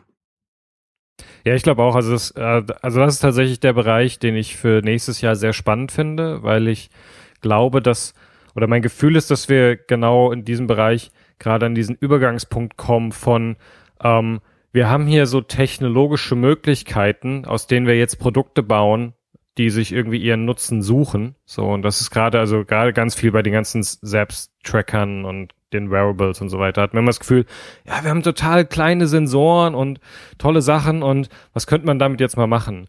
Und ich glaube, dass wir genau gerade jetzt an diesem Übergang sind, wo wir weggehen von diesem wir kommen von der Technologie und suchen uns das Problem hin zu, hier sind die Probleme und was können wir damit tatsächlich äh, irgendwie für neue Dinger bauen, die wir jetzt anders lösen können, als wir es vorher gemacht haben. Und das, da bin ich wirklich sehr gespannt auf das nächste Jahr. Bin gespannt irgendwie, was so die Highlights auf der äh, CES sein werden und auf den anderen Messen.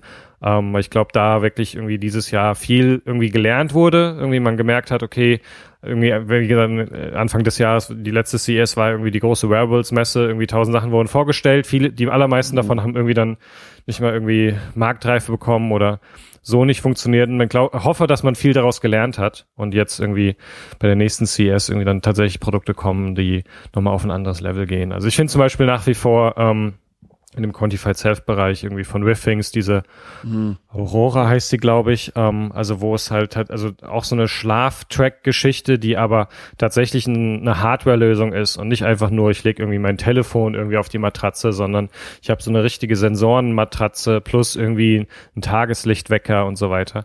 Ähm, also wo man tatsächlich hingeht und sagt so, äh, jetzt mal nicht nur irgendwie hier so ein bisschen einfache Sensoren, sondern was können wir da tatsächlich für ein Produkt bauen, was deutlich besser in der Qualität ist, ähm, auch irgendwie sich besser irgendwie in den Alltag integriert, was irgendwie das Wecken angeht. Ähm, so, so, Ansätze äh, hoffe ich mir, hoffe ich, äh, hoffe ich mir sehr viele für nächstes Jahr. Mhm. Withings ist echt interessant, die machen echt ganz, äh, ganz cooles Zeug. Auch diese, diese Tracker-Uhr, die die haben, Ja, die halt ja, aussieht wie eine Uhr, ne? Und ich, genau, Hm. und, und halt mal aus Europa, ne? Die sind aus Frankreich. genau. Hm. Genau, also ich finde die, äh, die Withings Akt ist die Uhr, die ähm, die bestaussehendste Klar. Smartwatch in Anführungszeichen, würde ich mal sagen, weil sie in erster Linie eine Uhr ist und dann einfach nur noch einen kleinen analogen Zeiger hat, der mir zeigt, wie ich irgendwie bei meinem äh, Aktivitätsziel, Mhm. genau, Schrittziel irgendwie für diesen Tag liege. Ich habe gerade irgendwie äh, auf Instagram bei jemandem gesehen, äh, so ein, Cool Hunter irgendwie, der ähm, da schon so ein Vorabmodell von Withings mal bekommen hat und die irgendwie seit längerem trägt. Und das ist einfach mal, das ist einfach eine, eine schöne Uhr. Ähm, also wenn- wenn, das irgendwie der persönliche Geschmack ist. Und die, äh, ich würde gerne, das ist ein guter Punkt, ich muss ihn mal fragen, wie, wie viel, wie die Batterielaufzeit aussieht. ja, Weil Withings die wohl damals irgendwie mit, angeblich mit einem Jahr angegeben hat. So, okay. glaube ich schon. Also das Ding ist halt Blut. eine, eine äh, ganz normale Uhr. Ähm, Hast ja kein Display dran, ne? Und das ist ja. Nee, ja, aber sie braucht ja eine Bluetooth Bluetooth-Verbindung, um quasi Ah. irgendwie zu wissen, wie Ich- viele Schritte man denn tatsächlich ja, macht. ich weiß aber nicht genau, ähm, der hat wahrscheinlich keine ständige Verbindung, weil Ja, nee, bestimmt nicht. ne, der muss ja nur übermitteln, Aber da das, das würde, reicht. das würde mich nur interessieren. Aber das, das, aber das ist genau so ein Thema, was ich meine. Also wir haben in dem Smartphone-Bereich ähm, viele Ansätze, die halt von der Technologie kommen, die von Technologieanbietern kommen, die sagen, hey, das ist das, was man jetzt machen kann. Also bauen wir mal eine Uhr darum herum. Und äh, Withings ist halt quasi die andere Richtung gegangen, hat gesagt, so hier ist eine tolle, hier ist eine tolle Uhr und jetzt gucken wir mal, wie wir die so minimal mit Technologie anreichern können, dass sie einen Mehrwert bietet, ohne dass sie dadurch äh, das Ding eigentlich als Uhr verliert. Und das, äh, davon wünsche ich mir deutlich mehr. Ja, also es ist schon spannend zu sehen, äh, naja, wann mal wirkt, was wirklich Sinnvolles kommt sozusagen. Ne? Also du hast halt, keine Ahnung, oder ob alles irgendwie das Bildtelefon nochmal ist, so wie irgendwie zehn Jahre lang war auf der CeBIT das Bildtelefon die Neuheit. Und so. Und der, oder der Kühlschrank, ne? Die, die Stories halt, die wiederholen sich halt auch. Die, die Internet-Fridge. Right. Äh, Genau, der, der Kühlschrank mit, mit Display. Aber wie, ähm, wie, wie, wie sind denn deine Erfahrungen jetzt äh, mittlerweile nach der, nach unserer großen Moto 360 Ausgabe, die ja Uhr? auch schon wieder ein bisschen zurück. Na, ich habe die Withings äh, Watchface, habe ich schon drauf. Äh, gibt's tatsächlich, ne? Also die kann dann auch so aussehen. Äh, ja, der, die Laufzeit ist natürlich trotzdem nur ein Tag ähm, von, der, von dem Akku. Und mittlerweile, also äh, natürlich benutze ich es jetzt nicht mehr so stark wie jetzt in der ersten Woche so. äh, und Hm. im Moment liegt, liegt sie da und lädt nicht auf, weil ich einfach zu faul bin, den Stecker reinzustecken. Äh, Das ist so der Status gerade. Aber im Prinzip ist es immer noch ganz, äh, ganz cool. Status cool, aber, äh, aber faul. Nee. Ähm, ja, ich weiß nicht. Das ist auch bei, bei der auch so, ne? Also was ähm, bei der Smartwatch jetzt hier, äh, auf welche App warte ich denn jetzt da eigentlich, die ich da jetzt noch drauf installieren kann, damit es noch richtig Sinn ergibt? Hm. also wenn man halt das ganze ähm, ähm, Fitnessgetracke und Laufen und so ähm, als im Vordergrund hat, dann ist dann ist man mit anderen Dingern besser bedient wahrscheinlich, ne? Ähm, und den Schlaftrack die eh nicht. Ähm, da ist so ein Jawbone am Ende dann einfacher. Da hat man zwar keine Uhrzeit, aber hey. Ähm, naja, also da, das ist so äh, quasi äh, Stellvertreter für das ganze Ding. Irgendwie die Smartwatch schön und gut, aber welche App reißt es denn jetzt raus? Und so im Gesamten ist es irgendwie, jo, jetzt ist alles vernetzt, jedes Molekül hat eine, eine IP, aber ähm, was denn jetzt? Ne? Und wieso?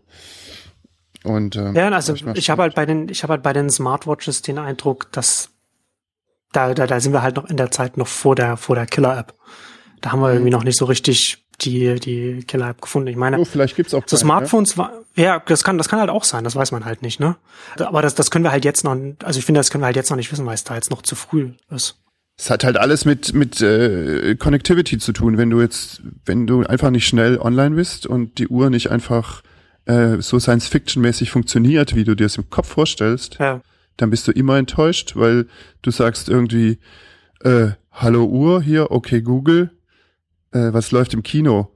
Sag das mal und glaubst du, da kommt was Vernünftiges zurück? Natürlich nicht. Natürlich nicht. Also so ein Alltagsfrust dann, ne? Ja, also da kommt natürlich, die Uhr weiß vielleicht, wo du bist und Kino versteht sie auch noch und so, aber dann hat sie halt gerade kein Netz. Ja, also irgendwas ist halt dann immer kaputt in der Experience. Und ähm, hauptsächlich halt, äh, dass es schnell genug ist oder dass es halt, ich meine, das mit dem Spracheingabe funktioniert natürlich auch nicht, wenn du gerade in der U-Bahn bist. Erstens machst du dich voll zum Hirsch und zweitens ist halt viel zu laut. Ja. Aber deswegen finde ich auch, auch da irgendwie das nächste Jahr äh, sehr spannend, wenn dann irgendwie mal die Apple Watch raus ist und irgendwie das, das mhm, Dev-Kit für die Apple Watch ist schon spannend. raus, ähm, weil dann wirklich irgendwie der Moment äh, oder das Ding kommt, wo man einfach sehen kann, was haben denn die Leute sich, die, die Entwickler, die Unternehmen sich einfallen lassen irgendwie an Anwendung, jetzt wo sie die Möglichkeit haben. Um, ähm, und dann finde da find, das finde ich schon spannender als dann wie jetzt irgendwie die Apple Watch dann tatsächlich auf den Markt kommt, so, um, ähm, sondern eher, ne, also was was werden die Anwendungen sein? Um, ähm, weil auch da, also das Ergebnis dieses Jahr war, okay, ja, Smart Watches sind irgendwie da, aber selbst die Ankündigung der Apple Watch hat noch nicht erklärt, warum man die jetzt braucht, so richtig. Nee. Und äh, das, da hoffe ich irgendwie aufs nächste Jahr, dass wir eine bessere Antwort haben, auch wenn die vielleicht heißen kann, dass das eigentlich wirklich keiner braucht. Naja, Apple guckt sich jetzt wahrscheinlich die Dinger an. Also die Apple guckt sich das genau ja. an, was es da jetzt genau. alles bei Android gibt und baut da das Beste nochmal besser, wahrscheinlich. Ja, wobei ich nicht sicher bin, ob wir da wirklich nächstes Jahr schon so viel sehen werden, weil mein, hm. mein Verständnis also ich weiß nicht, Markus, ob du dir das angeguckt hast, aber das, mhm. was ich von den Entwicklern gelesen habe, so die Apple Watch Kit, ist, was man jetzt an Apps machen kann, ist erstmal sehr, sehr eingeschränkt. Also klar, du hast halt okay, sehr, sehr, sehr, sehr vorgegebene Designvorgaben, aber das, aber unabhängig davon kannst du meines Wissens nach nur Apps bauen, die mit dem, die, die jetzt erstmal vom iPhone her irgendwas dann noch auf dem, da, da noch dann da abbilden oder so etwas. Also du kannst halt keine, du kannst keine native Watch-Apps bauen, wenn ich das richtig verstanden nee, habe. Da das kommt ja dann das wohl Interface erst. viel zu viel zu begrenzt. Aber das, das aber das soll ja, das soll ja, das soll ja möglich werden. Ähm, aber das soll dann, das kommt dann wohl erst mit der nächsten Version der, der WatchKit mhm. und vielleicht auch erst mit der, mit der, mit der nächsten Version der Apple Watch, die dann ein bisschen leistungsfähiger und, und, und wahrscheinlich von der Batterie dann halt auch ein bisschen weiter ist. Ja. Also das, das hängt da dann halt alles so, das hängt da dann alles dann auch nochmal so zusammen. Also ich glaube, also ich bin auch gespannt, was da passieren wird, gerade weil wir ja gerade, weil ich finde, dass das iOS sehr, sehr ähm, kreative Entwickler hat, die sehr interessante Apps machen. wo, wo, die, wo die Entwickler kreativer sind, als, als Apple es eigentlich hätte. Also da gibt's ja, was ja auch gerade äh, mhm. wieder, hätte, hätte man eigentlich gedacht, dass man so diese, diesen, diesen ganzen App Store wir lassen das zu, dann ziehen wir es zurück, dann lassen wir es wieder zu und zwischendrin haben wir es mal noch promotet, die App, dass dieser, dass diese ganze Chaos, dass das eigentlich, dass das eigentlich hinter uns liegt, aber offensichtlich ist das nicht der Fall. Ähm, aber da sind schon, ich finde, da, da wird, da wird es halt interessant, weil, weil wirklich viele kreative Entwickler im iOS-Bereich sind, die einfach auch hungrig sind, irgendwas, irgendwas auszuprobieren und mal zu gucken, was man machen kann. Das wird auf jeden Fall interessant. Aber wie gesagt, ich glaube, dass wir da jetzt erstmal so mit der ersten, mit der ersten Version des WatchKits kann man wohl nicht so viel machen und das wird vielleicht dann erst übernächstes Jahr, wenn es dann richtig losgeht. Keine Ahnung, wie da der Zeitplan aussieht. Du hattest, hattest ja, du dir die ne. WatchKit? Hast du dir das irgendwas, irgendwas da in der Richtung angeguckt, Markus, oder? Nee, Apple interessiert mich ja nicht so. nee. Ähm, Deswegen klar. hast du deinen Entwicklungs-iPod. Ja, ich guck mir das, äh, ich guck mir die Sachen natürlich mehr so vom, vom Design dann auch an, ja. von den UI-Vorgaben. Und es ist schon interessant, wie sie jetzt die, zum Beispiel die Schrift, äh, die sie selbst ähm, machen, ne? Also mhm. sie haben ja jetzt den Font gewechselt, auch bei, bei Yosemite auf, auf Helvetica und lassen aber gleichzeitig äh, eine eigene Schrift ähm, schneiden. Ne? Mhm. San Francisco heißt die, geilerweise. Ja. Äh, Gab es schon mal den Namen auf, auf Mac äh, von der Apple-Schrift, aber egal. Ähm, die ist auch ein Clone wieder natürlich äh, von irgendwie Helvetica. Und die kommt zuerst auf, auf, der, auf der Watch raus. Ne? Also ähm, die ist quasi für die Watch ähm, gemacht, die Schrift. Und ähm, also das quasi wieder das, ähm, zwar das neueste Produkt, aber auch das mit den meisten Einschränkungen definiert irgendwie auch äh, das Aussehen, damit du den kleinsten gemeinsamen Nenner irgendwie auch findest. Äh, ist schon interessant äh, auch, auch was Material Design von Android jetzt äh, so an hm. neuen Vorgaben macht. Äh, sehr viel strenger als früher, aber auch sehr viel schöner dann natürlich. Aber gehen ja mehr so in die Apple-Richtung dann auch wieder. Ähm, Im Sinne von äh, so soll es aussehen und und dann wird's schon gut. Ne? Also so wie iOS am Anfang auch gar, gar keinen Spielraum hatte quasi. Hm. Ja. Das ist, das finde ich, finde ich natürlich schon interessant. Zum Beispiel äh, Android hat jetzt auch, oder Material Lollipop, die haben jetzt so ihre Icons, äh, verschenken die jetzt, damit man die halt verwenden kann, ne? Und jetzt kannst du halt äh, deine Web-App schon wirklich exakt wie eine, wie eine native App aussehen lassen, weil du halt auch die gleiche Formsprache verwenden kannst und so. Ist alles super dokumentiert. Ähm, man kann da richtig, ähm, richtig sich was abgucken quasi. Ne? Die haben, hatten ja so eine, äh, für die I.O., Google I.O. gab's so eine Schedule-App, ne? äh, wo du dir halt die Events ähm, merken konntest und so, so ein Zeug ne? für diese Entwicklerkonferenz. Ähm, und die war so die erste, so eine Referenz-App quasi, haben die so richtig auch hm. so rausgegeben, so, so äh, stellen wir uns in Zukunft Apps vor. Ne? Und äh, das war schon super interessant. Also da finde ich, macht auch äh, Google einfach mehr als, als Apple das macht. Ne? Ich habe so das Gefühl, bei Apple, da darfst du dann irgendwie, weiß nicht wie viel bezahlen, damit du einen Developer-Account hast und dann äh, stellen die dir schon eine Menge Tools zur Verfügung. Aber so äh, eventmäßig oder so irgendwie an die Hand nehmen, das macht Google für mich so gefühlt ein bisschen besser, auch wenn ich jetzt kein Developer bin oder so. Aber also es fühlt sich für mich so ein bisschen freundlicher an einfach. Aber hey, was weiß ich schon. Aber meinst du nicht, dass das auch ein bisschen damit zu tun hat, dass Apple sich da an der Front auch ein bisschen, also ich finde nicht, dass es, dass es richtig ist, dass sie sich ausruhen, aber sie sind halt in der Position, in der sie sich auch ein bisschen ausruhen Klar. können, weil sie halt einfach, Logisch. sie haben halt die guten Entwickler, sie haben halt einfach die, die Entwickler an Bord und die, Klar. und, und, und die meisten Apps kommen halt iOS first, zumindest wenn, wenn wir jetzt hier für, mhm. für die westlichen Länder von irgendwelchen Diensten ausgehen. Mhm. Und da ist, und da ist ja bei Android halt immer noch, da ist ja immer noch das, es ist viel aufwendiger, eine Android-App zu machen als, als, als eine iOS-App, weil, weil man einfach mhm. auf viel mehr Geräte achten muss, ob das, ja. dass das, dass das dann äh, so läuft, wie man sich das vorstellt. Und dann hat man wird wahrscheinlich ein iOS-Entwickler äh, mehr bezahlt als ein Android-Entwickler, oder? Weiß ich nicht so ganz genau, aber ich kann es mir vorstellen. Ja.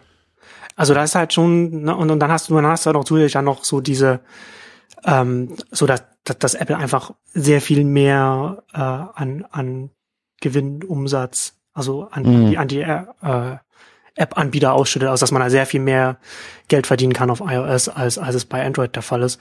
Und das alles macht halt Android nicht so attraktiv und da muss halt einfach Google einfach mehr, mehr machen. Also, aber es ist interessant. Also ich habe das, hatte das bisher so noch nicht, noch nicht gehört, dass man, dass, dass, dass, dass da Google so sehr viel, sehr viel mehr für für die für die Entwickler macht. So von von außen fühlt sich das für mich schon so ein okay. bisschen an. Ja.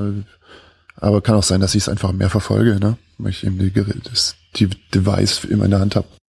Hm, gut, lass uns, dann, dann lasst, lasst uns mal jetzt, bevor wir dann zu unseren, zu unseren Top 3 Picks ähm, kommen, noch kurz über, über, nochmal über Facebook ähm, sprechen. Ich finde sehr, ich weiß nicht, ich hatte das, glaube ich, dieses Jahr irgendwann mal geschrieben, ähm, dass die, die FAZ, die, die regelmäßig die über den Niedergang von, von Facebook schreibt, wahrscheinlich früher äh, untergehen wird als, als Facebook. weil, weil, äh, also das, das, das, das eine unter internationaler Konzern mit, mit, mit einer anderthalben Milliarde Nutzer und, und, und, und verdient halt auch Geld mit, mit, mit Werbung online, sowohl im, im stationären als auch im, im mobilen Bereich. Ja, vor allem und, mobil, ne? Und vor allem, vor allem mobil, ne? Das ist auch so ein, eine dieser Dinge diese, dieses Jahr, dass Facebook einfach Mobile Advertising geknackt haben, haben und äh, damit so er erfolgreich sind. Äh, und auch ja. jetzt sag ich mal, für, für mich jetzt als jemanden, der irgendwie Unternehmen dazu auch berät, beziehungsweise irgendwie konkret Kunden hat, die, äh, die das nutzen, das einfach auch irgendwie der Wahnsinn ist. Also wenn du irgendwie eine App hast ähm, und die kann über den über über Facebook irgendwie bewerben kannst. Es gibt kaum ein effektiveres Mittel, ja, weil ja. du einfach irgendwie mhm. sagen kannst, irgendwie hier die Zielgruppe, die sich für die Sachen interessiert, wenn die auf ihrem iPhone auf Facebook äh, auf ihrem iPhone ab der Version so und so im WLAN auf Facebook unterwegs ist, mhm. dann zeigt denen bitte den Link, de, de, irgendwie die Anzeige zu dieser App und dann klicken sie müssen sie einmal drauf tappen und dann sind sie direkt bei der App im App Store. Mhm. Das ist halt so. Und wenn sie die App schon installiert haben, bekommen sie direkt äh, als Button statt jetzt installieren, jetzt starten. Und dann ja. rufen sie sie mhm. wieder auf. Also die Zahlen, die wir, die ich da irgendwie gesehen habe bei den, bei den, mhm. bei den mhm. Facebook-Anzeigenkampagnen, die sind halt der Hammer. Also was du irgendwie für, für was für Centpreise du Installs mhm. produzieren kannst. Mhm. Ähm, also das ist, also es ist nicht nur ein Ding, wo was für sie irgendwie Umsatz gut generiert, äh, äh, also viel Umsatz generiert für Facebook, sondern einfach auch für die Werbetreibenden ähm, ein wirklich ja. beeindruckend gutes äh, Mittel gerade ist. Ich ja. weiß nicht, wie lange das noch funktioniert, weil irgendwann ist ne, Übersättigung und so weiter und alle oder so eine, auch entsteht so eine Blindheit für alles, was irgendwie nach Sponsored Content aussieht. Aber gerade ist das ein Killer-Weg äh, irgendwie, um seine App an die Zielgruppe zu kriegen. Und ich finde das auch überhaupt nicht überraschend. Also ich habe mich, ich habe mich eher immer gewundert, als Facebook sich am Anfang schwer getan hat mhm. äh, mit, mit, mit mobiler Werbung, dass so viele Leute so negativ waren, weil ich immer der Meinung war, dass, dass Facebook einfach in einer, in einer sehr guten Position ist, um auch mobil Geld zu verdienen. Ne? Du hast halt, du kannst es halt einfach in dem, in dem Feed drin haben, wo man dann halt so durchscrollt. Du, du arbeitest halt nicht mit Bannerwerbung, die sich überhaupt nicht ja. aufs Mobile übersetzen lassen. Ähm, und, und du hast halt einfach diese, und die Datenbasis, auf der du dann das Targeting machen kannst, ist im Mobilen genauso wie, wie im, äh, im, äh, im Desktop, auf dem Desktop. Und und das ist halt auch so ein, ich finde, das ist auch so ein Beispiel für das, was ich in meinem, in meinem Rückblick und Ausblick so als, als so das echte digitale Ökosystem genannt habe. Ne? Also du hast halt hier, du hast diese, diese, diese Plattformen können und Angebote können auch mit, die arbeiten auch miteinander und die finden halt in einem System statt. Und hm. äh, Facebook verdient jetzt eben auch sein Geld damit, weil es wiederum eine riesige Distributionsplattform äh, online für, für Apps gibt und, und da uns da wiederum Discoverability-Probleme gibt oder, oder eine Herausforderung. Und da ja. können sie halt, und da können sie halt auch eine Lösung anbieten. Und dann hast du hier, wie du halt schon sagst, wenn du es halt so targeten kannst, dass du sagst, du, dieses Gerät und wenn, und wenn man im WLAN ist, dann, dann eliminierst du ja jeden Medienbruch. Ja, also du kannst genau. ja direkt im, im heimischen WLAN direkt springst du dann rüber in den App Store, dann kannst du es runterladen und und so arbeiten und so arbeiten dann diese diese diese Systeme und diese Angebote dann halt zusammen.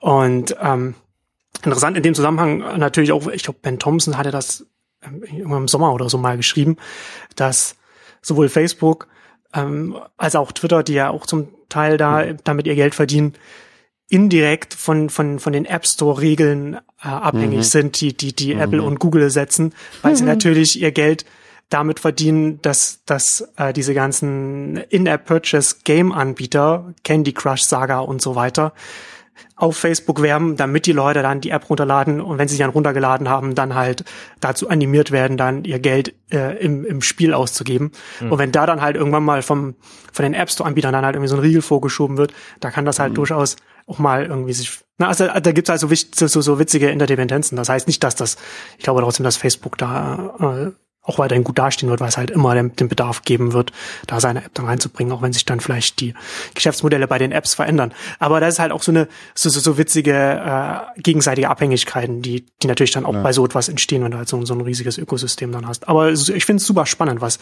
wie sich, wie sich das da gerade entwickelt. Na, und der Erfolgsfaktor ist halt tatsächlich nur die Demografie, die Facebook einfach besitzt jetzt, ne? Also ja. die, die, den Durchblick, den die haben damit es, sonst würden solche Zahlen ja nie, nie zustande kommen. Dass es wirklich äh, so spitz äh, funktioniert dann auch sogar. Hm, genau. Und das ist schon, das ist schon Wahnsinn, wie sie das überhaupt geschafft haben. Also überhaupt geschafft haben halt, ne? über diese Jahre auch das jetzt durchzuhalten. Irgendwie. Was vorher da war, so Friendster und so, war auch nicht schlecht. So, im Prinzip. Hätte auch was werden können. Warum ist es nichts geworden? Warum Facebook und kann es nicht auch genauso schnell wieder vorbei sein? Ne? Ähm.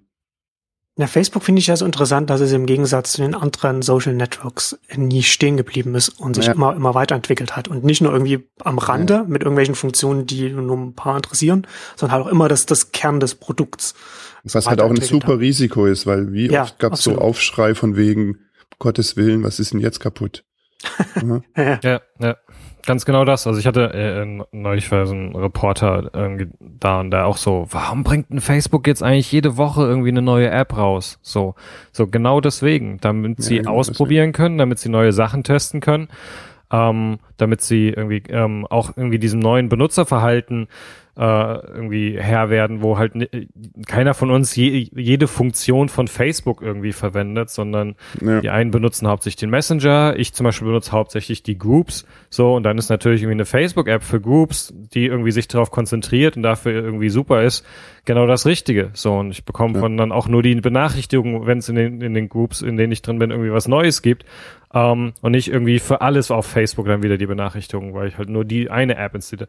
Also diese ganzen Sachen, ne, dieses Ausprobieren, dieses Experimentieren, Neues wagen, auch, also, also Facebook ist ja auch ähnlich wie Google sehr gut da drin, auch Sachen einfach wieder sein zu lassen. Ja, also Sachen, dann werden sie mal angetestet, es werden Apps mal rausgehauen und die verschwinden dann auch einfach wieder, ne, weil du merkst, okay, das haben wir, da haben wir jetzt viel daraus gelernt, aber das war jetzt irgendwie noch nicht das Ding. Wir machen jetzt das nächste. So, also dieses beständige Weiterentwickeln und Ausprobieren ähm, was dann irgendwie von, von außen immer so ein bisschen chaotisch aussieht, aber was, glaube ich, von innen ähm, viel Insights liefert, viel irgendwie Weiterentwicklung liefert und das, mhm. glaube ich, ganz viel dazu beiträgt, dass sie heute da sind, wo sie sind und dass sie immer noch da sind.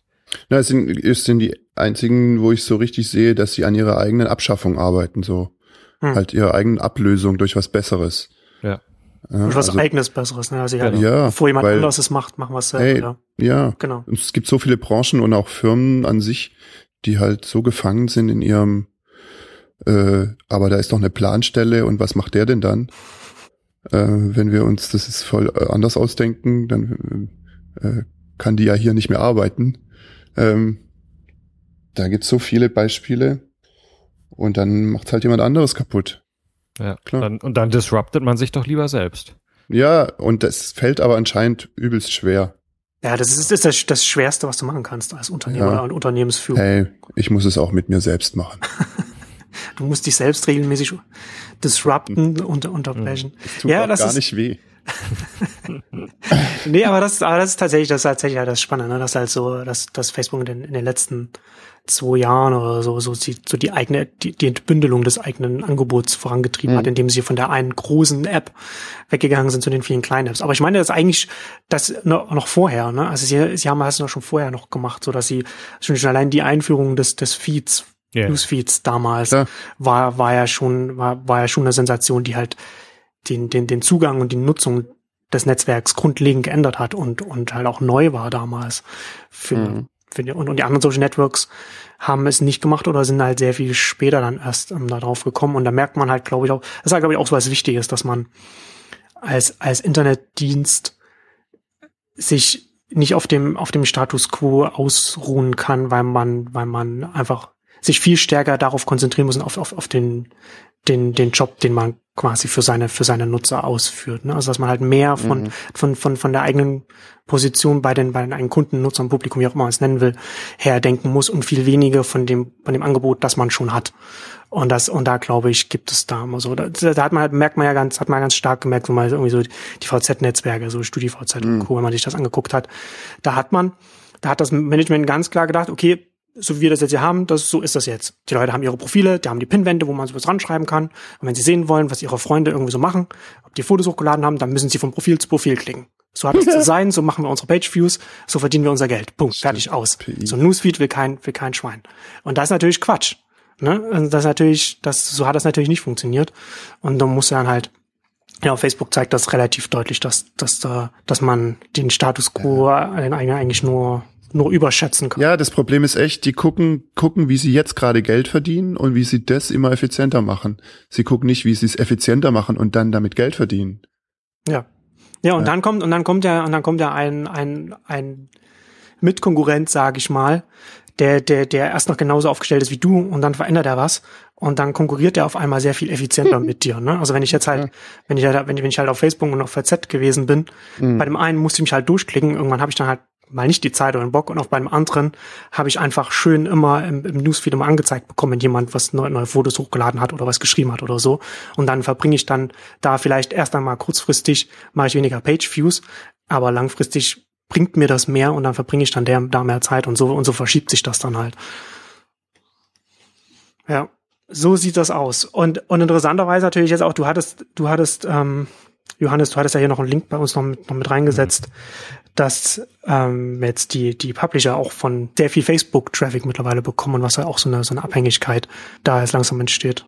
Ja, also es ist halt äh, auch so also eine ganz starke Entwicklung gewesen dieses Jahr. Also allgemein, dass Facebook halt so die wichtigste äh, ja, Linkschleuder geworden ist überhaupt. Ja. Ähm, also wir hatten uns ja neu schon mal drüber unterhalten, dass wir das auch äh, bei unseren Twitter-Accounts beobachten, dass ähm, all, all die Links, die wir irgendwie auf Twitter raushauen, praktisch nicht mehr geklickt werden. So, ne? Also hast halt irgendwie, keine Ahnung, haust einen Link raus an irgendwie deine paar tausend Follower und dann kriegst du irgendwie so zehn Klicks drauf oder sowas. Ähm, äh, also da, wo das ganz wenig passiert und Facebook ist so das totale Gegenteil davon. Also das einfach irgendwie die wichtigste Linkquelle ist und dann natürlich auch so Unternehmen wie BuzzFeed ganz massiv darauf setzen, ähm, also vor allem ihre Inhalte so auch äh, zu, äh, zu bauen, ähm, dass sie gut ähm, äh, geteilt werden können, aber auch dann selbst sehr aktiv dafür zu sorgen, dass sie verteilt werden, also auch ein ganzes Distributionsnetzwerk damit dranhängen.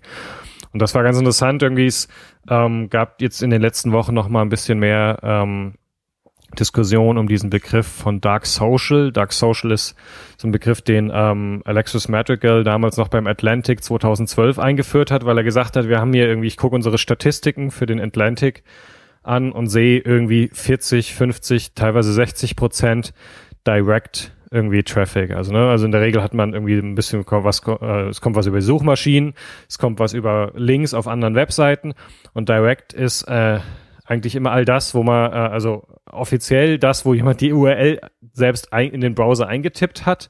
Ähm, aber tatsächlich ist das so ein bisschen das Sammelbecken für alles, wo der, wo der das Analysetool nicht weiß, woher der Traffic kommt, weil kein Verweis irgendwie Vermerk mit dran ist. Referrer. Mhm. Genau, keine Referrer mit drin sind. Ähm, und er hat dann, hat dann irgendwie durch äh, Experimentieren so rausgefunden, also ein typischer, typischer äh, Teil von Traffic kommt über, äh, wenn jemand per E-Mail einen Link weiterschickt. Also hat dann irgendwie sich angeguckt und hat festgestellt, dass ganz viele Direct-Treffer auf Unterseiten waren mit langen URLs und gesagt so, ja, kein Mensch tippt die in den Browser ein. sondern die werden irgendwie per E-Mail weitergeschickt, die werden per Instant Messenger weitergeschickt, die werden vers zu verschiedenen anderen äh, Tools weitergeschickt. Ähm, und das ist so eine ganz wichtige Traffic-Quelle, die sich aber nicht so richtig tracken lässt. Und da gab es äh, in den letzten, wie gesagt, in den letzten Wochen noch mal ein bisschen Diskussion zu, weil es gerade auf Mobile ein Riesenthema ist.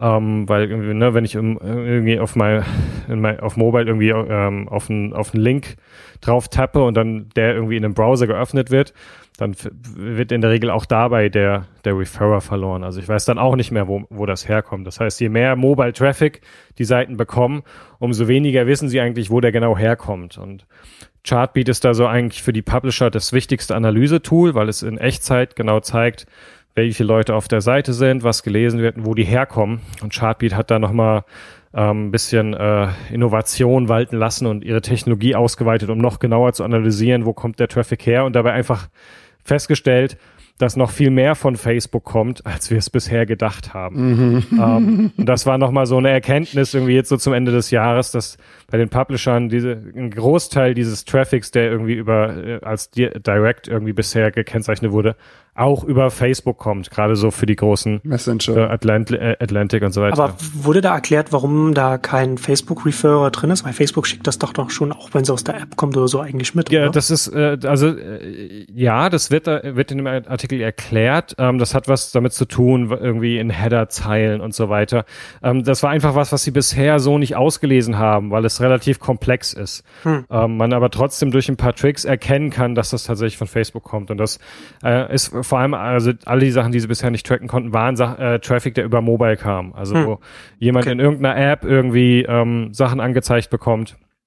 Das ist ganz interessant, irgendwie der Guardian hat sich so ein eigenes Tool gebaut, wo sie irgendwie Verweise im, im Web mit Dark Traffic irgendwie spiegeln können, um dann zu sehen, ah, das liegt daran, dass irgendjemand es auf Reddit gepostet hat und dann gibt es bestimmte Reddit-Apps auf Android, ähm, die den Standard-Browser benutzen und wenn man dann auf einen Reddit-Link in dieser Android-App klickt, dann ähm, geht, macht er den Browser auf, dabei verliert er aber den Referrer, aber das hm. da, so, also da gibt's irgendwie, wird gerade viel versucht, um besser zu verstehen, wo die Leute herkommen. Ähm, und aber ein Ergebnis davon ist, dass noch einfach viel mehr Leute von Facebook kommen, als man das bisher gedacht hat. Insbesondere äh, bei diesen großen äh, Nachrichtenwebseiten wie dem Atlantic. Und äh, ich bin ja gespannt, das ist halt irgendwie schon so ein Thema, wo ähm, man natürlich irgendwie einfach auch so ein bisschen vorsichtiger wird, weil man irgendwie feststellt, ähm, oh, wir sind als, als Publisher doch irgendwie, werden wir gerade sehr, sehr abhängig von Facebook.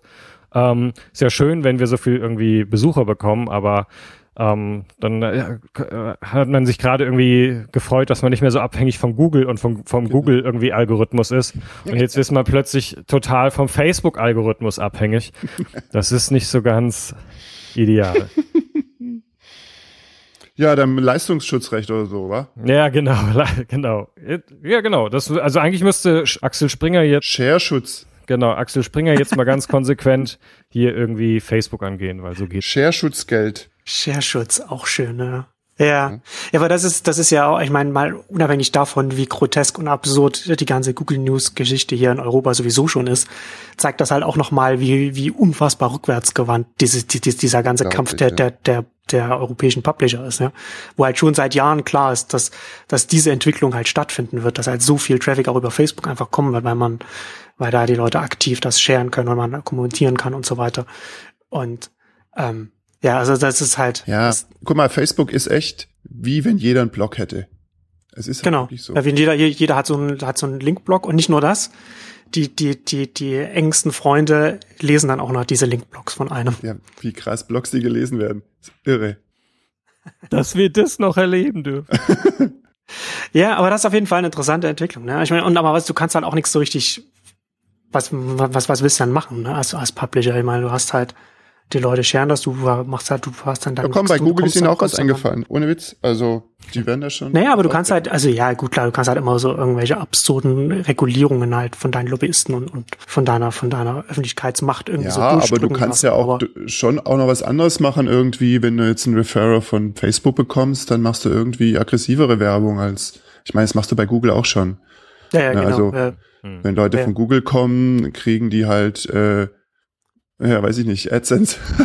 ich glaube, das, äh, das Entscheidende ist vor allem auch immer wieder weiter zu gucken, wie, wie die, als, wie du als Publishing House noch auch andere Traffic-Quellen erschließen kannst, wie du irgendwie dafür sorgen kannst, dass du irgendwie mehr verbreitet wirst, dass die Leute über WhatsApp deine Links weiterleiten. Ja, es so gibt ja all diese Share, Sachen irgendwie. So so ein Share-Button für WhatsApp gibt's schon. Genau, ne? also, genau, genau. Das ist ja wohl auch irgendwie so BuzzFeed hat das mal, ne? dass, dass sie extrem viel Traffic über WhatsApp bekommen, also mhm. wesentlich mehr als, als sie über Twitter ja. zum Beispiel bekommen. Ja, ich hatte es auch neulich gelesen, dass, ähm, ich glaube, es war eine Nachrichtenseite in Spanien, die 60 Prozent ihres Traffics über den, über WhatsApp bekommen, weil das, das da so, so groß ist, dass, äh, genau, das so entscheidend geworden ist. Und das ist halt, ist, also das einzige, als, als, äh, als irgendwie äh, Verlagshaus ist halt wichtig, dass du irgendwie deine, deine Traffic-Quellen irgendwie diversifiziert bekommst, damit du halt nicht irgendwie nur abhängig davon bist, irgendwie wie der Algorithmus von Facebook oder von Google aussieht.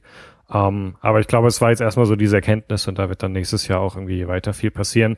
Ich glaube, es ist äh, erstmal dieses Ding irgendwie, dass gerade, also es, auch da wieder irgendwie so ein Unterne Unternehmen wie BuzzFeed haben halt einen ganz anderen Vorteil in diesem, in diesem Markt, weil sie von Anfang an darauf gesetzt haben und deswegen auch jetzt ein wesentlich besseres technisches Verständnis dafür haben, wie das funktioniert. Und mhm. ähm, jetzt die anderen, also auch die klassischeren äh, Publisher und Verlagshäuser erst anfangen zu verstehen, wie wichtig eigentlich Facebook in äh, ja im Akquirieren von Lesern ist und jetzt erst anfangen müssen, sich damit auch noch wieder genauer auseinanderzusetzen. Und ähm, ja. das ist halt da, die Lücke wird halt einfach immer größer zwischen den, sag ich mal, äh, Publishern mit frischem Mindset und den Publishern mit einem Legacy-Mindset. Irgendwann gehen halt auch die Autoren, die dann den angeblichen ja, genau. Qualitätsjournalismus schreiben, dahin, wo die auch Leser sind, weil, genau. hey, die wollen auch nur Reichweite haben. Die Journalisten, die ich kenne, die sind einfach nur geil drauf, dass sie gelesen werden. Ja, oder gesehen man, werden. Man will, man will die, man will die Öffentlichkeit, man will die Reichweite. Mhm. Auf jeden Fall. Aber das, aber ich finde das halt hier interessant. Ja, man kann halt sagen, okay, man muss halt als Publisher dann gucken, was man, was man, was man macht. Aber so einfach ist es ja nicht. Ne? Ich meine, es ist, es ist ja eine Binsenweisheit in, in, in der Wirtschaft oder im, im, Geschäftsfeld, dass man sich nicht, dass man sich möglichst nicht irgendwie auf einen, auf einen Zulieferer oder einen Absatzkanal konzentriert, egal wie, wie, wie, wie attraktiv das ist, wenn man sich dann halt von einem Absatzkanal oder einem Lieferanten abhängig macht, in der Abhängigkeit, in die will man halt nicht kommen. Aber in, in dem, in diesem Feld hier ist, man kann sich das ja nicht, man kann sich das ja nicht aussuchen, wo die eigenen Leser dann die, die Sachen scheren und wo sie dann draufklicken und dann rüberkommen. Nee, klar. Ne? Und da hat man halt, egal ob man das will oder nicht, dann kommt eben, dann kommt eben irgendwie 40 Prozent von Google News und, und nochmal 40 oder 50 von, von, von, von Facebook oder so, ne? Und dann kannst du, egal was du dann irgendwie mit deinen eigenen Apps machst oder was du für, für Strategien in Meetings dann dir ausdenkst, das, das ändert ja an, das ändert an diesem Verhalten nichts. Also es ist halt nicht so richtig mit, ist nur zum Teil, dass man, dass man da so seine, seine, seine sein eigenes Schicksal da so selbst bestimmen kann und man muss halt irgendwie dann also es ist, es ist halt so eine Herausforderung. Nee, genau, es geht nie darum, also äh, es ist, äh, glaube ich, irgendwie äh, falsch zu glauben, man könnte irgendwie alles selbst bestimmen, aber es geht natürlich immer darum zu gucken, was kann ich machen ne, und wie kann ich irgendwie Sachen fördern. Ich hatte äh, neulich irgendwie mit jemandem drüber diskutiert, meint so, was mache ich denn in Deutschland, wenn ich jetzt gerne mal irgendwie, ich habe jetzt irgendwie, keine Ahnung, eine halbe Stunde Zeit und würde gerne einen schönen, ausführlich, gut geschriebenen Artikel lesen. Tja. Was mache ich denn dann? So, ja, also da, ge- also keine Ahnung, irgendwie in den USA weiß ich genau, dann gehe ich irgendwie auf Longform.org oder irgendwie auf, keine Ahnung, irgendwie auf irgendeinen der Aggregatoren, die irgendwie interessante irgendwie Hintergrundartikel äh, zusammentragen oder sowas, aber so, was mache ich denn hier? So, und also wo, wo gehe ich denn hin, wenn ich irgendwie den besten Insight irgendwie zur aktuellen politischen Situation lesen möchte oder sowas? So, es Und wir ist sind halt noch eine große Sprache, ne? Was machen die ganz Ja. kleineren? Ja. Das fragt ja genau, man sagt ja auch, ja klar, Deutsch, Deutsch ist ja ein viel kleinerer Sprachraum als Englisch, aber er ist ja noch immer noch um ein Vielfaches größer als, weiß ich nicht, Belgisch zum Beispiel so. Oder, oder, oder Schwedisch, sagen wir mal. Ne? Und das ist ja, das ist ja nochmal ganz andere, ganz andere Größenordnung. Und warum wir uns hier so schwer tun, ist, ist mir, ist mir eigentlich auch noch ein bisschen so ein Rätsel, weil das ist jetzt schon, man, man merkt schon so diese, diese Unterschiede im, im englischsprachigen, klar, global ist halt viel mehr möglich, passiert einiges. Aber hier im, im deutschsprachigen Raum müsste eigentlich viel mehr auf einem, auf einem kleineren Level passieren, was aber gar, was aber erstmal gar überhaupt nicht passiert. Gar Genau. Im Gegenteil, ne? Ja. Und das in dem Land, wo wir sind. Wir sind ja hier. tu doch mal was. sind wir, wir, ja. Ja. Wir müssen mehr machen. Ja. Wir müssen mehr machen. Disrupt, disrupt yourself. Gut. Ähm, bevor wir, bevor wir jetzt dann zum, zum, zum Abschluss zu den, zu den Top 3 Picks kommen, nur ganz, nur ganz kurz. Wer von euch benutzt noch aktiv Elo? oder, oder wann wart ihr das letzte Mal drauf? Also ich habe ich hab gestern oder so mal geguckt. Ich hatte, ich habe noch eine Unterhaltung am Laufen. Eine Uhr, okay. Ja. Ich war das letzte Mal drauf, als der Typ von NTV da war, um irgendwie Ah, zu, das- zu Ello zu fragen. Ja. Ja, Ja. ja. ja. Cool. Ich fand, also Ello war, also ich hatte da irgendwie ja meinen Gag irgendwie, dass ich irgendwie neulich auf Twitter irgendwie gesch geschrieben habe, irgendwie, dass der, der, der häufigste Output irgendwie von Startups irgendwie T-Shirts sind. Ähm, das hatte ich einfach so geschrieben, weil es irgendwie einfach, äh, weil es äh, so, ne, irgendwie wieder irgendwie, ah, hier und da unser neues T-Shirt mit irgendwie Logo, bla und so. Und ohne Witz, vier Stunden später kam die E-Mail von Ello, ey, wir haben jetzt geile T-Shirts. Und ich dachte so, nein, nein, nein, nein, nein. Nein, nein, nein, nein. Ja. Ja. Ja, mal gucken, was, was, was da noch, was da noch kommt. Ich finde es ja äh, grundsätzlich schon spannend, einfach zu sagen, Ja. okay, wir wollen hier was auf, wir wollen was aufbauen und, und wollen das mit einem anderen Erlösmodell machen, als das, was jetzt, was jetzt populär ist. Also alle, alle, alle verdienen ihr Geld, großen, Twitter, Facebook, Google, alle mit Werbung. Wir wollen explizit nicht Werbung machen, deswegen fand ich auch App.net spannend. Ähm, aber Ello ist halt, ist, das ist halt irgendwie auch so ein, sowas, finde ich, so, so ein Beispiel dafür, dass man, dass man da noch mit einem, mit einem Mindset zum, also die Macher rangehen, was, was, was heute nicht mehr so richtig funktioniert. Also die halt, das, das ist halt sehr Desktop fixiert. Ähm, und du, und du hast da, ich bin noch nicht sicher, Ja, was, was, hey. was deren mobile Strategie dann irgendwann mal sein wird. Und die, aber die müssen halt mobil in irgendeiner Art und Weise stattfinden. Sonst funktioniert Ja, das halt. Das, nicht. ist- das ist wahrscheinlich einfach nur eine Fähigkeitslücke oder so. Aber guck, guck dir mal Wire an. Hier, die sind total äh, überall und ist trotzdem Mist. So. Wobei ich da ja hoffe, dass das, dass das noch was wird, weil ich schon lange auf, auf einem Skype-Ersatz warte, der dann halt ein bisschen stabiler Ja, hey, ist und nur ein bisschen weil- bessere Audio. Nur weil der Designer vorher mal bei Skype äh, eine schlechte Skype-Version gestaltet hat. Weiß ich auch nicht. Ja, das ist doch, also das Problem ist doch hier wieder irgendwie, also für mich ist so, Ello der Erfolg von Ello hängt davon ab, wie schnell sie es schaffen, sich von dem von der Anti-Haltung hin zu einer Pro-Haltung zu entwickeln. Ja, also, absolut. Ne, also Mhm. sobald sie anfangen, wirklich zu sagen, okay, hier sind die echten Mehrwerte und das ist halt irgendwie, deswegen ist bei uns sind die Konversationen besser und die In Inhalte interessanter und so, die, die, die neuen Dinge haben wir gefunden, die, die Innovation haben wir gemacht. Wie hat das Medium denn geschafft, dass es irgendwie so gut wurde? Ja, durch Innovation halt, ne? Sie haben halt irgendwie einfach ein, ein, also A, eine Plattform gebaut, auf der irgendwie du jeden Text reinstellen kannst, der irgendwie schon geil aussieht äh, und ja. irgendwie äh, äh, Appetit macht zu lesen. Ähm, und zwar, also wirklich, äh, also ich habe ja irgendwie so ein paar ein paar äh, Artikel mal auf Ello gestellt, auch einfach um das zu, äh, Entschuldigung, auf Medium gestellt, um das zu testen. Und das ist, also ich, ich habe teilweise einfach mal, um was anderes zu machen, Präsentationen für Kunden mit Medium gebaut, so quasi als irgendwie Entwurf, ähm, weil es einfach also sehr cool aussieht, irgendwie die ja to äh, sehr tolle Sachen eingebaut haben und das macht halt einfach, also es macht dir als jemanden, der schreibt, Spaß, Spaß. dein Texte einzubauen und Bilder einzubauen und dann sieht das verdammt cool aus. Und dann ähm, haben sie es natürlich auch einfach geschafft durch eine irgendwie immer krass, äh, stärker werdende äh, Editorial-Strategie, also wirklich äh, auch gezielt Leute dafür zu bezahlen, Mhm. spannende Inhalte zu schreiben und so weiter. Und da, dadurch bekommen sie halt jetzt mehr Aufmerksamkeit. Ähm, und klar, wenn ich jetzt irgendwie eine, die Frage ist irgendwie, ich habe hier jetzt mal einen, einen spannenden Gedanken, muss ich mir dafür jetzt irgendwie wieder mein altes Blog irgendwie entstauben oder hau ich das irgendwie auf Ello raus? Und, und Medium, und Medium muss man halt dazu sagen, die sind aber auch noch im, im, im Prä-Geldverdienen-Modus. Ja, Na Also- klar. Aber ist es nicht auch so, ähm, dass man irgendwie die Brücke zu dem Alten bauen muss? Also beim Medium gab's ja auch, äh, ist ja von den Twitter-Typen, ne? Mhm. Ja. Das heißt, da war Twitter-Login äh, quasi klar und dann bist du auch eh schon, hast du schon einen Account.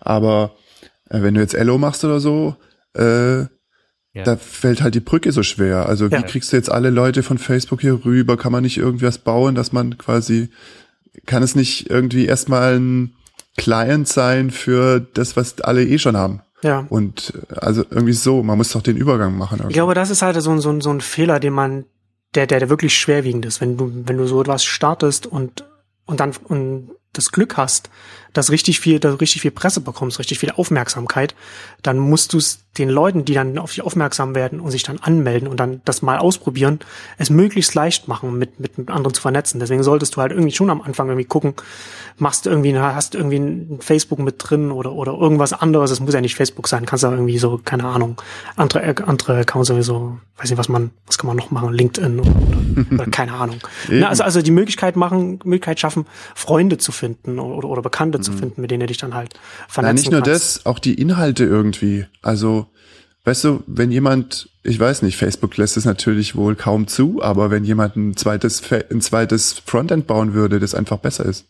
Das ist, ähm, nee, ich glaube, dass, ich glaube, dass es Also da auch Twitter war ja da irgendwie ne, Ja, ganz schön offen ja. und da hatte ja auch dann am Schluss die Probleme damit.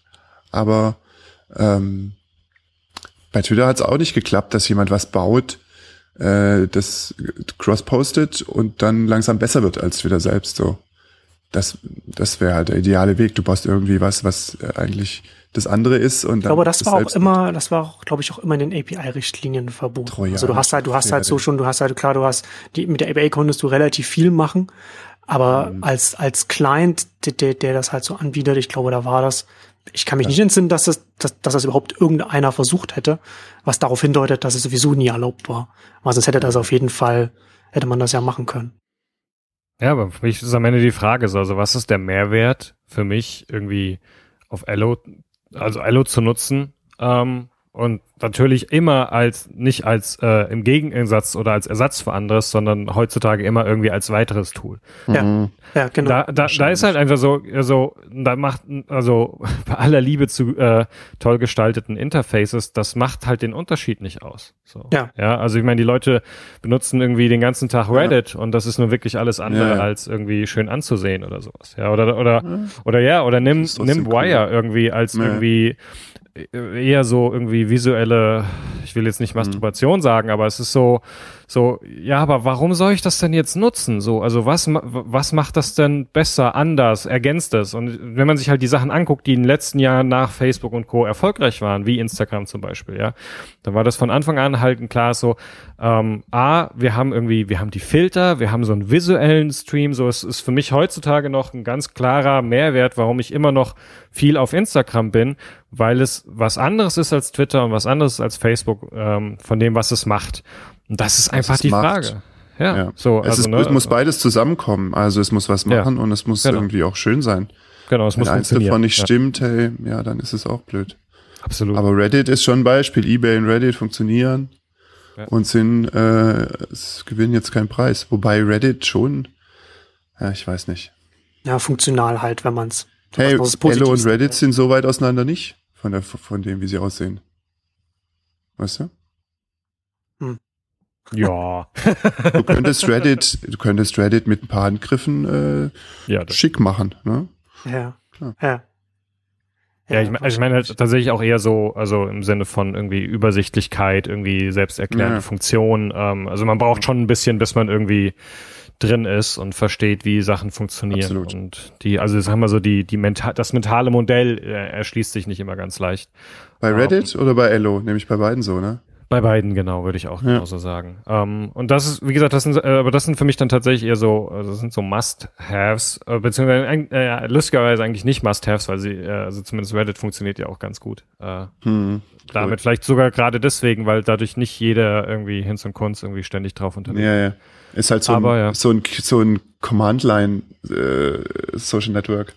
Wobei ja Reddit nun auch alles andere als eine Nischen-Webseite ist. Ja, ja, absolut, absolut. Ähm, also definitiv. Aber es, äh, ja, aber deswegen sage ich ja, deswegen kann ich jetzt nicht sagen, so man, das muss auf jeden Fall irgendwie äh, so sein, weil Reddit äh, straft mich Lügen.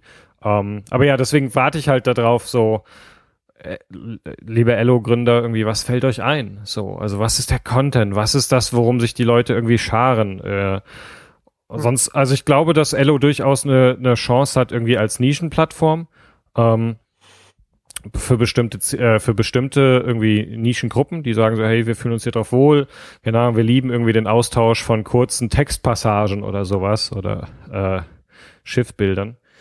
Ähm, dann, äh, dann, das sehe ich durchaus. Ähm, und das ist für mich ja auch, also ist für mich total legitim zu sagen, so, wir müssen halt nicht irgendwie riesengroß werden und ähm, vielleicht äh, schrauben wir unseren eigenen Anspruch ein bisschen zurück und hm. konzentrieren uns da lieber darauf, irgendwie eine kleinere Anzahl von sehr aktiven Nutzern glücklich zu machen. Äh, da ist definitiv ein Markt für da. Ähm, ja, die Frage ist, ob er, dann müssen sie aber trotzdem noch einiges machen, um den ihren Markt groß genug zu machen, um irgendwie nachhaltig sein zu können. Weil ich kann, ich kann, ich vergleiche halt immer wieder mit mit App.net und das ist eine viel viel größere Community gewesen und ist es hm. Mit, mit, mit, mit an, an Wahrscheinlich, mit, mit an Sicherheit grenzender Wahrscheinlichkeit auch jetzt noch viel größer als, als Ello. Ja. Von denen haben auch, von denen haben auch schon eine, eine, eine signifikante Zahl der Mitglieder haben auch bezahlt. Ne? Also sie sind hm. halt schon viel, viel weiter gewesen als Ello. Und mhm. sie haben es trotzdem nicht geschafft, auf, auf, auf eine nachhaltige Basis zu kommen. Also, also der, der Dienst selbst, der, der trägt sich jetzt von dem, was, was die Nutzer bezahlen. Mal gucken, wie sich das dann nächstes Jahr entwickeln wird, also wie viele ihre, ihre, ihre jährlichen Accounts erneuern werden. Aber es war halt nicht genug, um, um, um das Team auch noch bezahlen zu können. Ne? Oder zumindest Vollzeit. Also einer sorgt da äh, Teilzeit wohl dafür, dass die Server halt auch weiterlaufen und alles. Aber sie können halt nicht mehr, sie konnten halt nicht mehr den laufenden Betrieb dafür aufrechterhalten. Und, und da ist halt, und Ello ist halt, glaube ich, in, also in jeder Hinsicht noch viel, viel weiter davon entfernt. Also zum einen irgendwie überhaupt ein attraktives Produkt zu finden und dann halt auch als nächsten Schritt dann halt auch Leute zu finden, die es, die es, die es dann benutzen und die dann halt auch für irgendwelche Funktionen bezahlen, damit, damit sie, damit sie ihre Kosten reinbekommen. Das war ein reiner Hype um, äh, um die Haltung. Und deswegen ist es auch in die Presse gekommen, so ein bisschen. Also es geht ja nur darum, äh, ist der Nutzer das Produkt oder nicht? Äh, wer wird hier verkauft und bei Hello ist es halt irgendwie nicht so und das ist dann eine Schlagzeile wert. Aber was es dann ist, äh, der Nutzer des Produkts ist halt auch, ist halt auch so eine, so eine, so eine, so eine, so eine, was von Reportern auch und Journalisten oft aufgenommen wird ja. und so eine, so, so, so eine, so eine Aktivistenaussage, die ich auch überhaupt nicht unter, unterschreiben kann, weil die einen auf den Holzweg führt. Also ein Facebook, klar, Facebook hat halt seine, hat seine Werbung, mit dem es Geld verdient, aber die Nutzer sind auch Kunden von Facebook sind halt eine andere Kundengruppe, die Facebook bedienen muss. Wenn die, ja, aber sie sind natürlich schon auch der Grund, warum jetzt äh, Facebook-Apps, äh, Ads äh, funktionieren halt. Ne? Sie bieten schon die Demografie. Du bist ja auch nicht das Produkt von von der von der Tageszeitung, die du die du kaufst. Ja, ne? doch, Weil bin halt ich auch klar. Weil sie Aber das ist halt, aber die, diese, ich glaube, dieser Gedanken, dieser Gedankengang wird ja halt nicht zu irgendeinem Erkenntnis von irgendwas nee, führen, weil der halt nicht, was falsch ist, ist zu glauben, dass das irgendwie schlecht wäre. du bist ein Produkt und das ist gut so. Äh, Naja, klar. Ja, ja. Ich werde an die Werbekunden verkauft, so wie umgekehrt. Le Product c'est moi. Natürlich. Ich bezahle Ja. noch dafür. Ja, man hat halt, man hat halt als Unternehmen hat man halt mehrere Gruppen, die man auf unterschiedliche klar. Art dann bedienen muss und zusammenbringen muss. Und man, man, man muss halt auch die, die, die, auch wenn man, auch wenn man mit Werbung sein Geld verdient oder erst recht, dann muss man auch die Nutzer zufriedenstellen, weil Hm. wenn man das nicht macht, dann sind die nicht auf dem Angebot und sehen die Werbung nicht, mit der man das Geld verdient. Exakt. Aber ja, ich finde das jetzt, ja, ich, ich finde das, ich finde das schade, dass das, dass da bei Ello, ich, ich, ich, da müsste eigentlich mal mehr kommen, da müsste, müsste mehr Iteration stattfinden, mehr Sachen irgendwie, also schneller irgendwas kommen, um, um, um mir da, um mir da mehr Hoffnung zu geben. Weil ich nach wie vor da eine, eine, eine Chance sehe, wenn man sagt, wir verdienen eben nicht mit, mit Werbung unser Geld, sondern mit was anderem und können dann eben Sachen machen, die ein werbefinanziertes Social Network zum Beispiel eben nicht machen kann, weil werbefinanziertes Social Network, wie wir es bei Twitter sehen, dann eben das Interface kontrollieren muss zum Beispiel, muss halt irgendwie die ganze User Experience, sage ich mal, äh, irg- irgendwie kontrollieren. Das ist das Ähm, und das kö- da könnte man da hier schon nochmal, könnte man dann andere Wege gehen, aber das, mal gucken, Wie viel vielleicht Geld haben die Zeit bekommen? irgendwann- 400.000 oder was? ich glaube, 600.000, also irgendwas, also es war, es war keine Million. Nochmal, nach, nochmal nachgelegt, glaube ich. Okay, Vor kurzem. Ah ja, okay. Aber ja, so, also so Seed-Geschichten. Genau. Also es hat halt irgendwie ähm, App.net, als sie den, den Pivot gemacht haben zu diesem zum, zum, zu dem Social Network, die waren ja vorher irgendwie so, so App-Anbieter oder, oder B2B haben die wo im App-Bereich irgendwas gemacht. Stimmt. Nee, haben Ähm, da App haben sie noch mal, da haben sie noch mal irgendwie, glaub, gemacht. 1, 2 Millionen oder 1,2 Millionen oder sowas bekommen, was bei denen irgendwie für ein Jahr oder so reichlich ist. Irgendwas so gereicht hat. Ja, was war denn AppNet vorher? Das war nämlich Die ganz waren, verrückt, weil ich na, die waren in so einem Baukasten, glaube ich, haben die irgendwas Ja, ja, gemacht, ja, ne? So ein genau. App-App-Baukasten. Die hatte ich gerade erst entdeckt und mir aufgeschrieben und so und eine Woche später war es dann was ganz anderes und ich so, was? Habe ich Das jetzt ist jetzt so URL oft. wieder falsch. Oh, Mann. So Und ich wollte es dann benutzen und dann war es nicht mehr The Curse of Ja, the Pivot. Genau. vom Keyboard erschlagen. Ey. Ja, okay.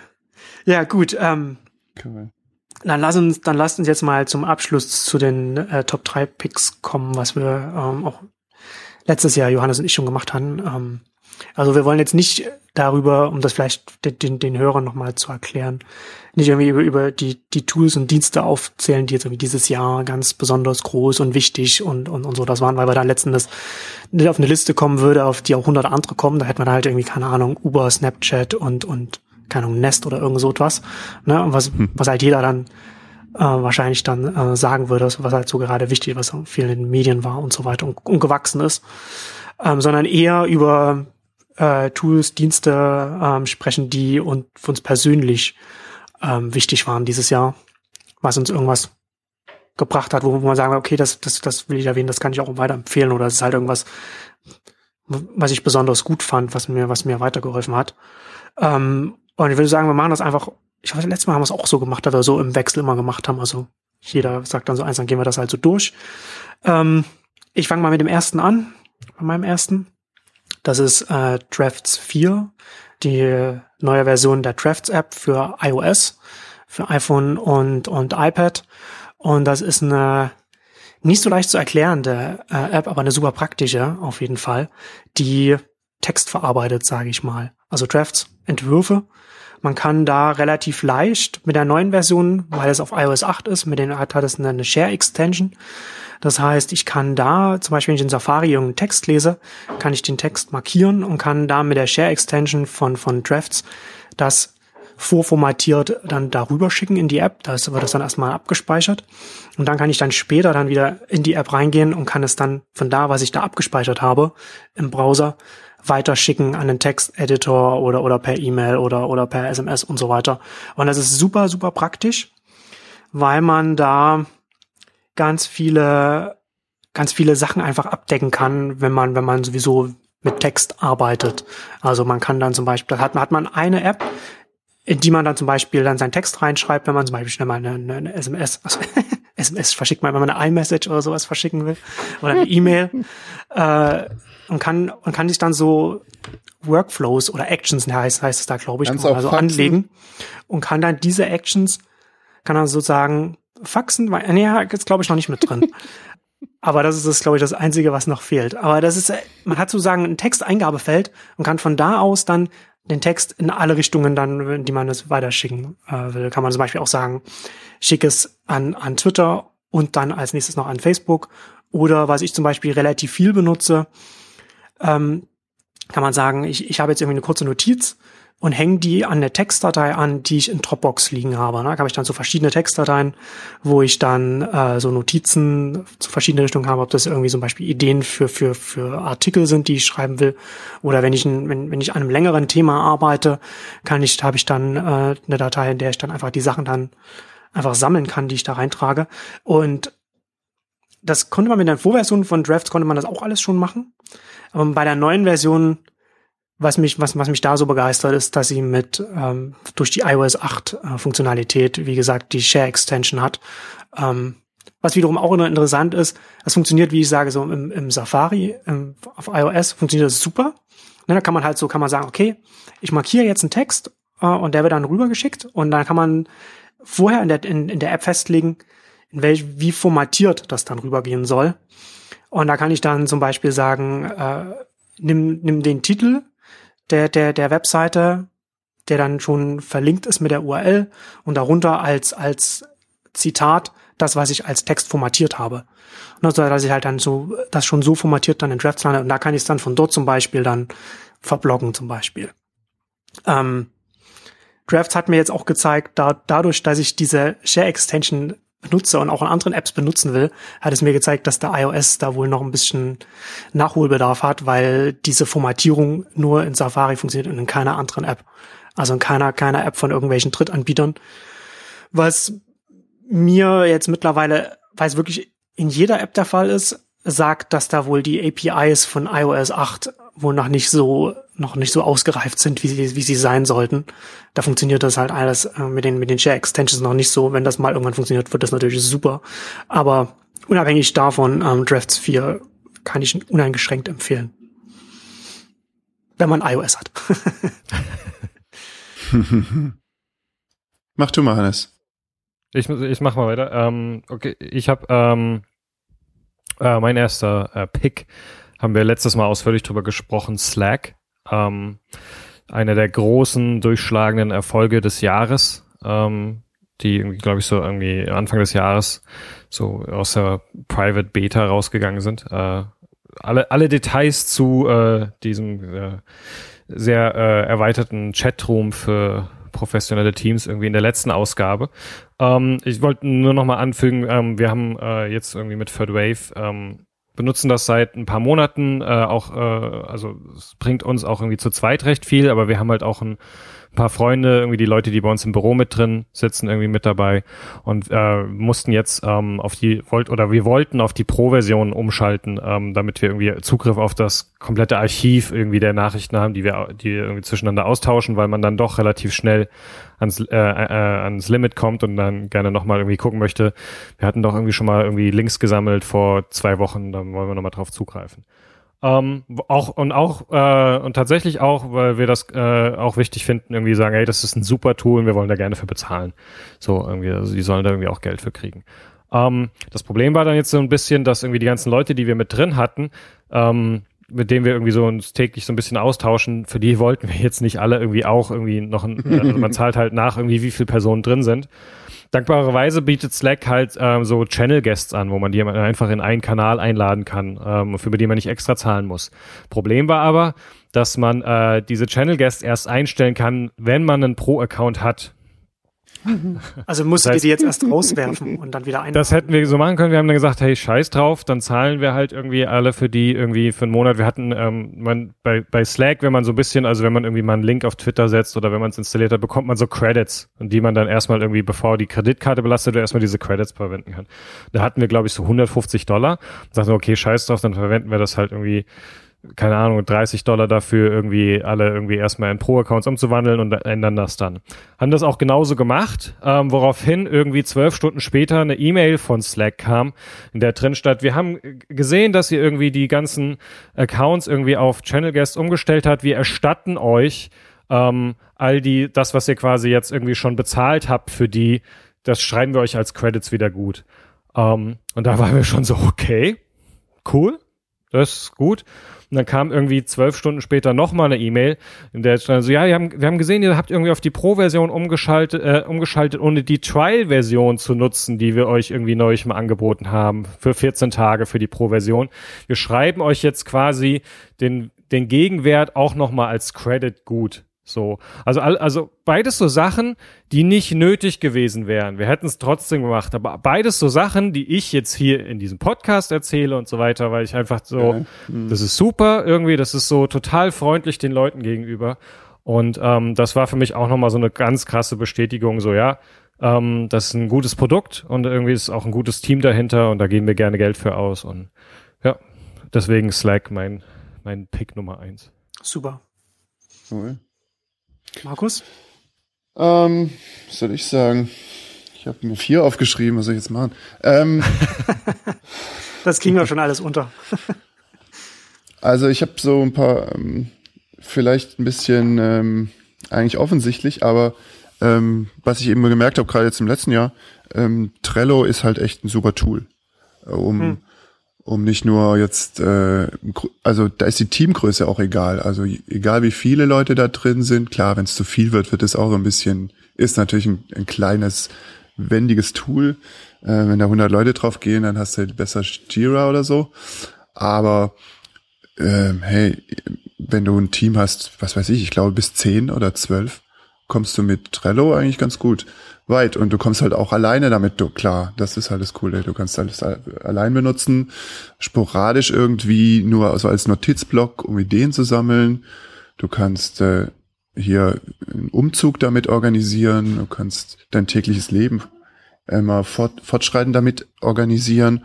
Ähm, also das ist halt nicht nicht abgeschlossenes Projekt unbedingt, sondern äh, kannst auch einfach weiter weiter äh, ein Board pflegen irgendwie und immer wieder Sachen erledigen. Ähm, das wusste ich vorher nicht so und äh, habe das jetzt echt äh, ausführlich verwendet und auch für viele, eigentlich fast alle Projekte, die ich auch mit Kunden mache, mache ich dann mit Trello mit denen. Hm. Ja, das ist auf jeden Fall ein, ein, ein, gutes, ein gutes Tool. Ich glaube, Trello kann man mittlerweile auch äh, in, in Slack integrieren und reinlaufen, reinlaufen Mhm. lassen, wenn man das will. Hm. Dass man da. Gut, äh, mein zweiter Pick, Nassel oder wie Johannes zu sagen pflegt, Nutzel. Nutzel.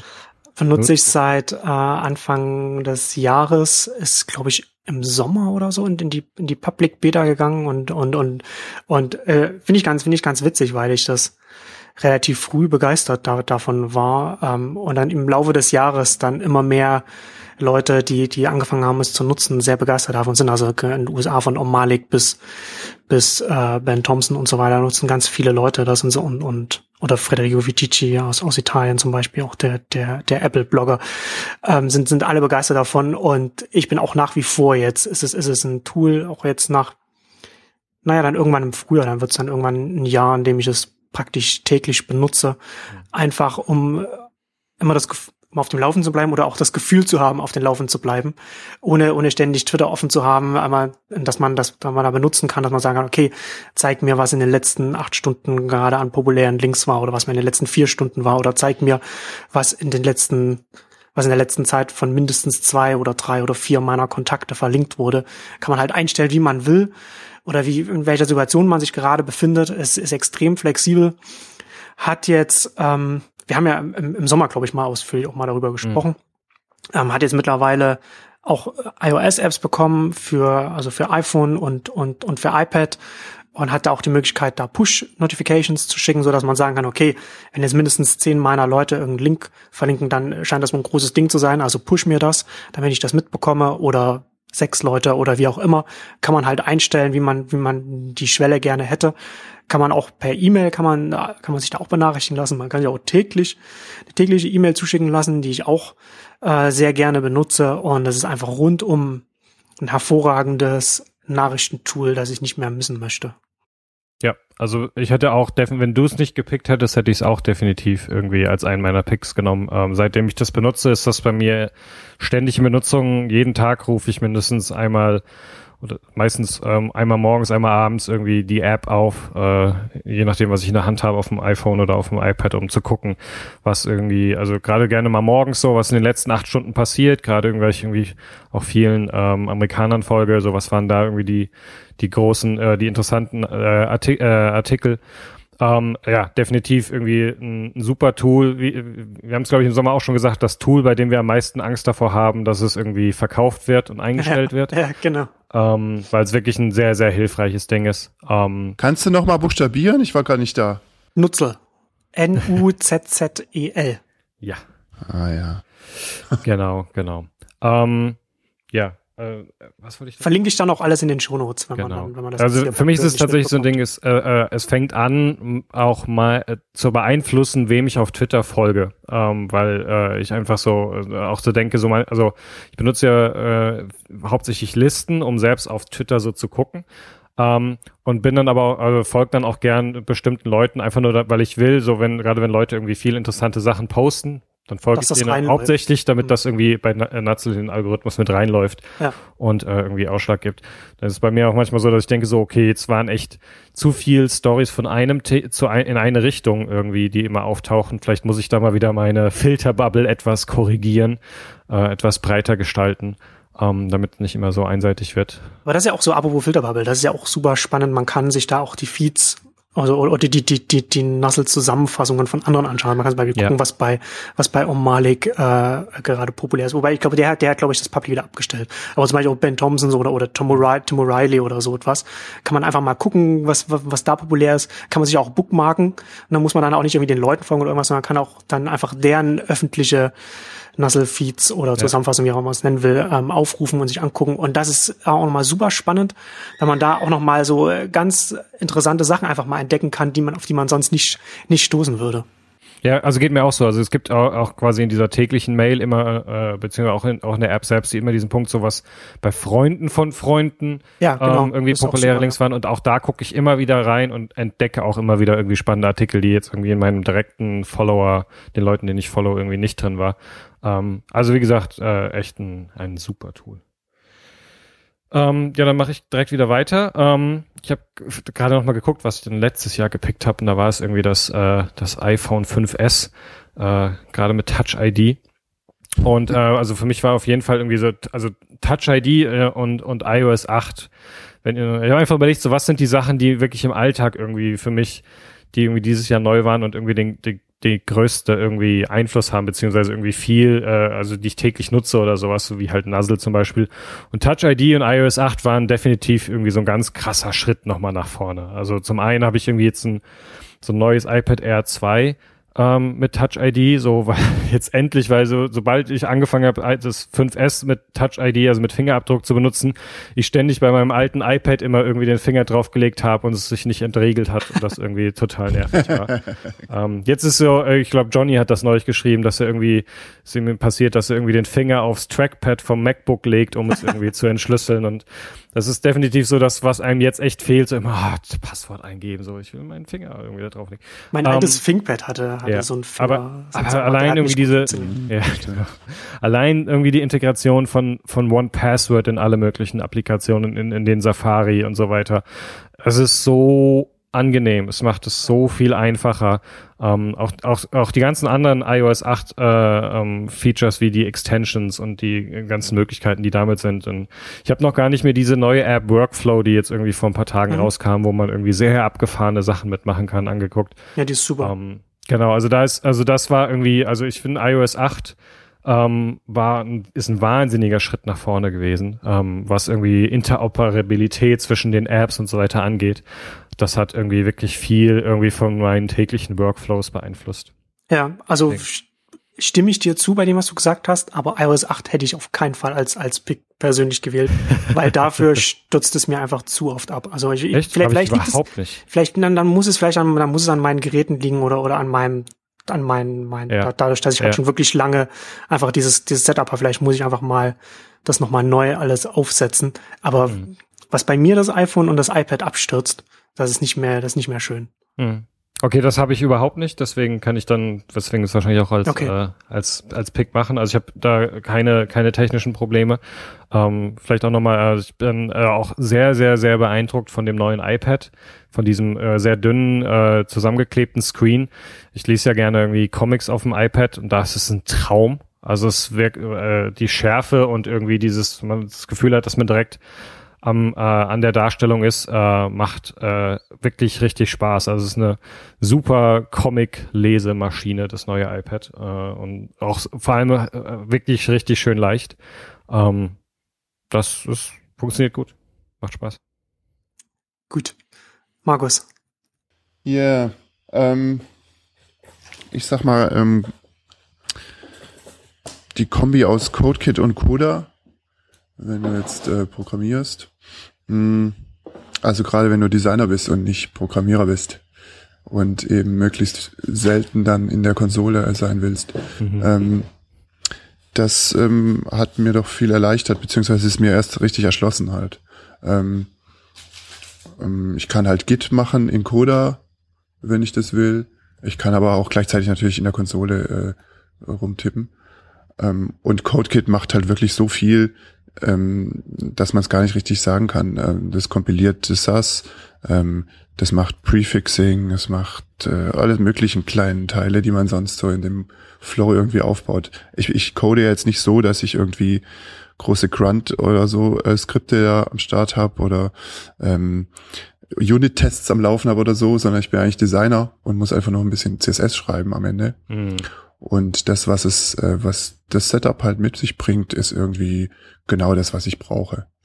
Und ähm, mehr will ich gar nicht sagen. Also wenn man Cola kauft, dann oder andersrum, weiß ich nicht mehr. Wenn man eins von beiden kauft, wird einem das andere empfohlen. Und das ist ja auch genau richtig, dass es so ist. Ähm, man kann natürlich den den Editor wahrscheinlich austauschen dahinter, aber ähm, so ein so ein Helfer, so ein Pre-Processing-Helfer wie wie CodeKit habe ich jetzt noch äh, keine Konkurrenz gesehen. Da gibt es halt so ein paar ähm, quasi äh, Nachbauten, ähm, aber ich glaube nicht, dass die so gut sind.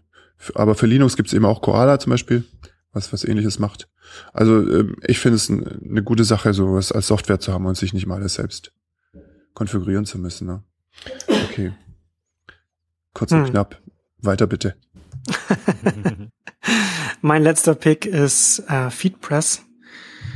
Ist jetzt kein kein neues kein neuer Dienst. Ähm, nutze ich, glaube ich, habe ich auch schon 2013 auch schon den ersten Feed damit benutzt. Also ist eine auch mit eine neue neue äh, interessante URL, also feed.press ist ähm, eine Alternative zu zu Feedburner ähm, und ähm, etwas das ich nur empfehlen kann, wenn man selbst als Blogger oder Publisher mit, mit, mit RSS-Feeds arbeitet, ähm, da auch Analyse-Tools will und das, und das auch weiter verteilen will, kann ich Feedpress nur empfehlen. Ich habe jetzt dieses Jahr, dadurch, dass ich jetzt mit also Neunetz FM gestartet habe, sind ja viele neue Feeds jetzt dazugekommen, die ich, die ich verwalte bei den, bei den Podcasts.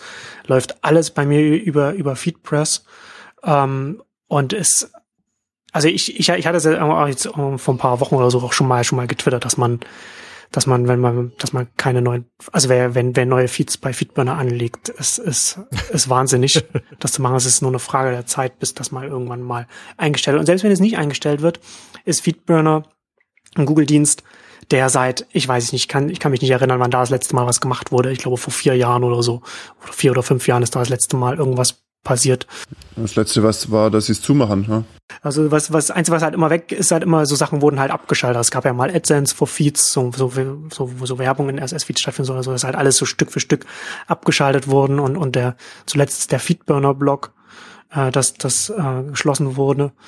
Ähm, Feedpress kann ich nur empfehlen. Ähm, es, hat, es hat halt zum einen ist es, es wird es aktiv weiterentwickelt. Ich glaube, es ist auch eine, eine Euro. Ich habe gerade mal geguckt, aber ich habe es nicht nicht gefunden. Ich meine, dass es eine, dass es ein europäisches Unternehmen ist. Ist eine, einer der Dienste, die auf die ich auch damals auf App.net gestoßen bin, ähm, weil das, weil da ja sehr viele äh, Blogger, äh, Developer und so weiter unterwegs sind und das ist ähm, auf jeden Fall ein super super Dienst, der weiter, der äh, aktiv weiterentwickelt wird mit dem man, da kann man seine Feeds äh, durchjagen, bekommt dann sehr gute Statistiken, äh, hat jetzt seit paar Monaten, vielleicht im halben Jahr oder so, auch äh, explizite Podcast-Funktionen, also dass man da auch, dass man da auch so direkt so, so iTunes-Tags und sowas eintragen kann und, und, und auch sein, sein, sein Artwork dann damit, damit, damit drin haben kann, dass man für, für iTunes braucht und so weiter.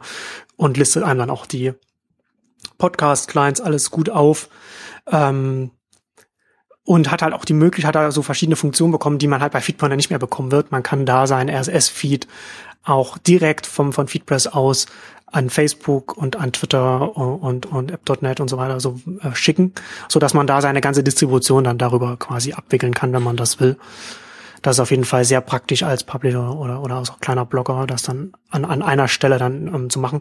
Und das Beste an Feedpress ist, dass man es über eine eigene, wenn man, wenn man dafür bezahlt, über eine eigene URL laufen lassen kann. Also man hat dann zum Beispiel, wenn man sonst einen Feedburner URL hatte, hat man hier dann keine Feedpress URL, sondern man kann dann eine eigene URL setzen, die man dann einfach äh, auf Feedpress mappt und das äh, äh, teilt es dann zu. Also ich habe dann zum Beispiel jetzt hier bei Neunetz ist, ist der Feed jetzt feed.neunetz.fm äh, Schrägstrich und dann, ich glaube, NNC.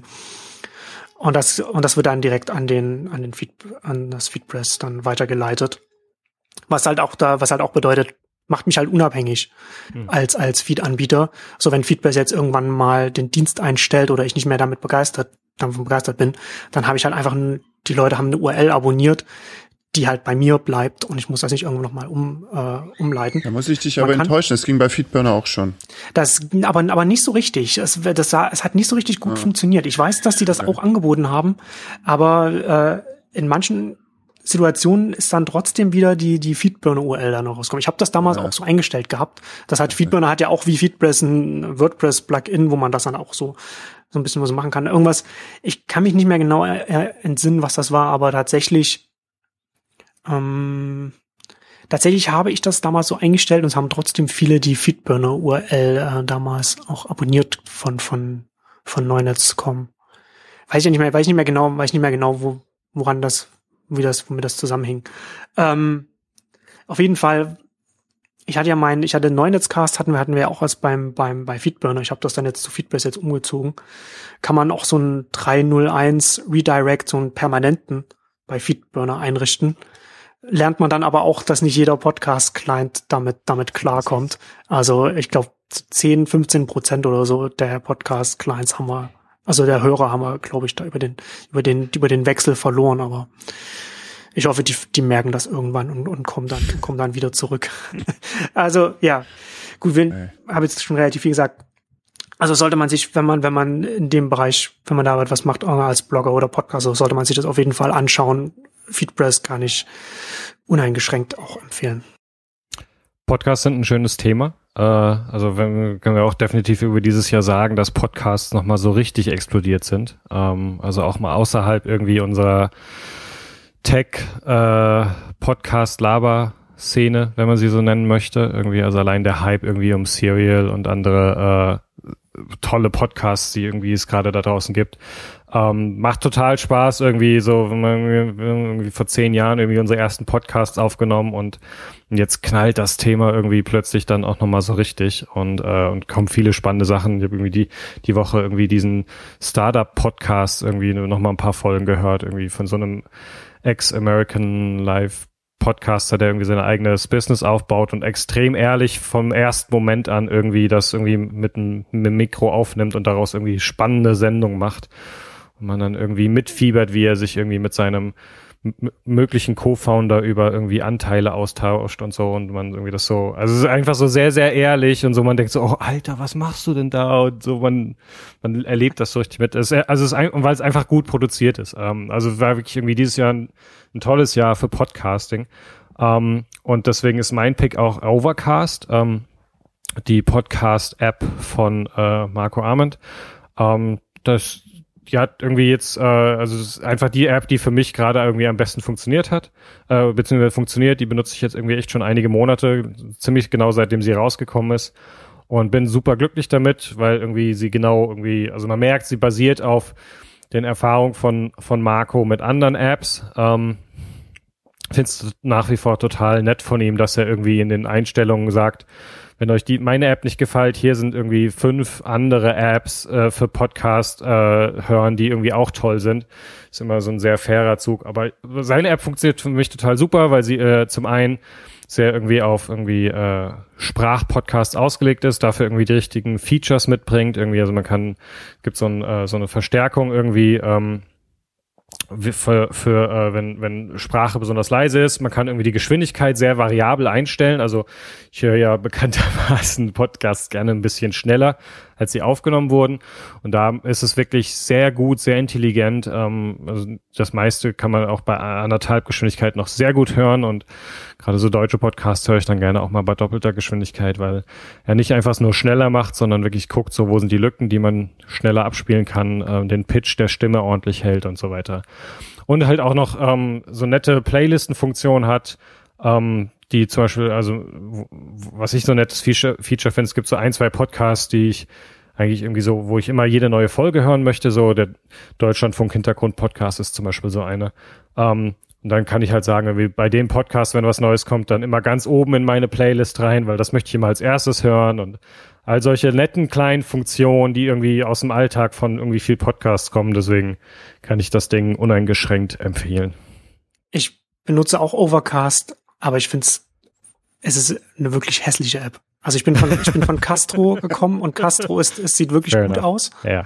Ähm, aber ja, also du hast ja die ganzen Funktionen genannt, also so, so ja. Playlist-Sortierung, so dass man sagen kann, wichtige Podcasts, nicht so wichtige, wichtige Podcasts landen oben und und und und ja. also genau, Podcast, Podcast Clients, man, man, man hört, man hört es ja an und äh, guckt es nicht so an, aber ich wünschte wirklich, dass, dass die, die, äh, die App wäre nicht, wäre nicht ganz so hässlich. Herr Ahmed ist sicherlich kein Designer. Nee, absolut nicht. Das heißt, das sieht man da sehr deutlich.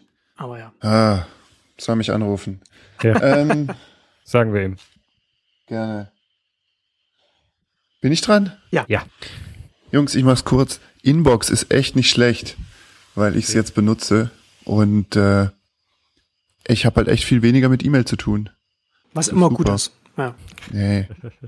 Und ähm, ja, auch auf dem auf dem Telefon eben auch vor allem. Also es gibt so zwei, drei Kleinigkeiten, die die auch schon bei der Gmail-App irgendwie äh, nicht gut waren, äh, die jetzt da auch nicht viel besser geworden sind, aber es sind viele Dinge viel besser geworden. Und ähm, vor allem das Filter, also weißt du, E-Mail-Filter. Ich erinnere mich so im Büro, wie, wie man Leuten erklärt, macht ihr doch einen E-Mail-Filter dafür. Und was das für ein mm. Action war und ist. ja. Aber, und auch in Gmail ist es ja eine äh, crazy, was man da äh, Verfahrenstechnik studieren muss. Aber, aber in Inbox ist es echt schön. Also, das ist äh, halt eine richtige Anwendung von, von E-Mail-Filtern, so wie man sich das eigentlich erträumt. Und, ähm, und das, der eigentliche Trick ist einfach, äh, man kann schnell viele löschen. So, also die kommen in eine Gruppe zusammen und dann lösche ich die alle. Ja. Ja, also ich kann immer noch eins und, und der, der, der Löschausschluss, ne? Also ich muss nicht alle markieren, die ich löschen will, sondern ich markiere die, die ich nicht löschen will. Hallo? Es ist super. Ja? Also man kann auch echt viel dran lernen, wie die funktioniert. Ähm, ich, ich war immer noch so ein bisschen man hat immer noch so ein bisschen das Gefühl, ich verpasse vielleicht eine, weil so im Interface ist manchmal eine Mail auch zweimal da, so aus logischen Gründen. Und das ist so ein bisschen bizarr, aber ähm, aber wenn man da mal loslässt, dann ist es echt ganz gut. Also Inbox würde ich auf jeden Fall, wenn ich Gmail, äh, wenn ich Gmail verwende bin, würde ich mir auf jeden Fall Inbox angucken. Und es gibt eben auch als Webseite, was viele ja gar nicht verstehen. Inbox .google.com ist ja ist auch im Browser zu haben und da eigentlich noch viel besser als, als App. Weil es eben eine Tastatur gibt. Hallo. ja, das Wichtigste bei E-Mail ist, E-Mail ist auf ja. jeden Fall loslassen. Loslassen, ja. In diesem Sinne, lasse ich jetzt mal auch los. Ja, genau, das ist, tja, genau, super Schlusswort. Ähm, ja, da würde ich sagen, kommen wir zum Ende unserer großen Jahresrückblicksbonanza. Vielen Dank fürs Zuhören, vielen Dank für euch, an euch. Ähm, und dann würde ich sagen, dann lesen, hören, hören und sehen wir uns dann wahrscheinlich dann im neuen Jahr dann wieder. Genau. Habt einen entspannten Jahresausklang. Viel Erfolg. Und bis dann. Ciao. Mach's gut. Ciao.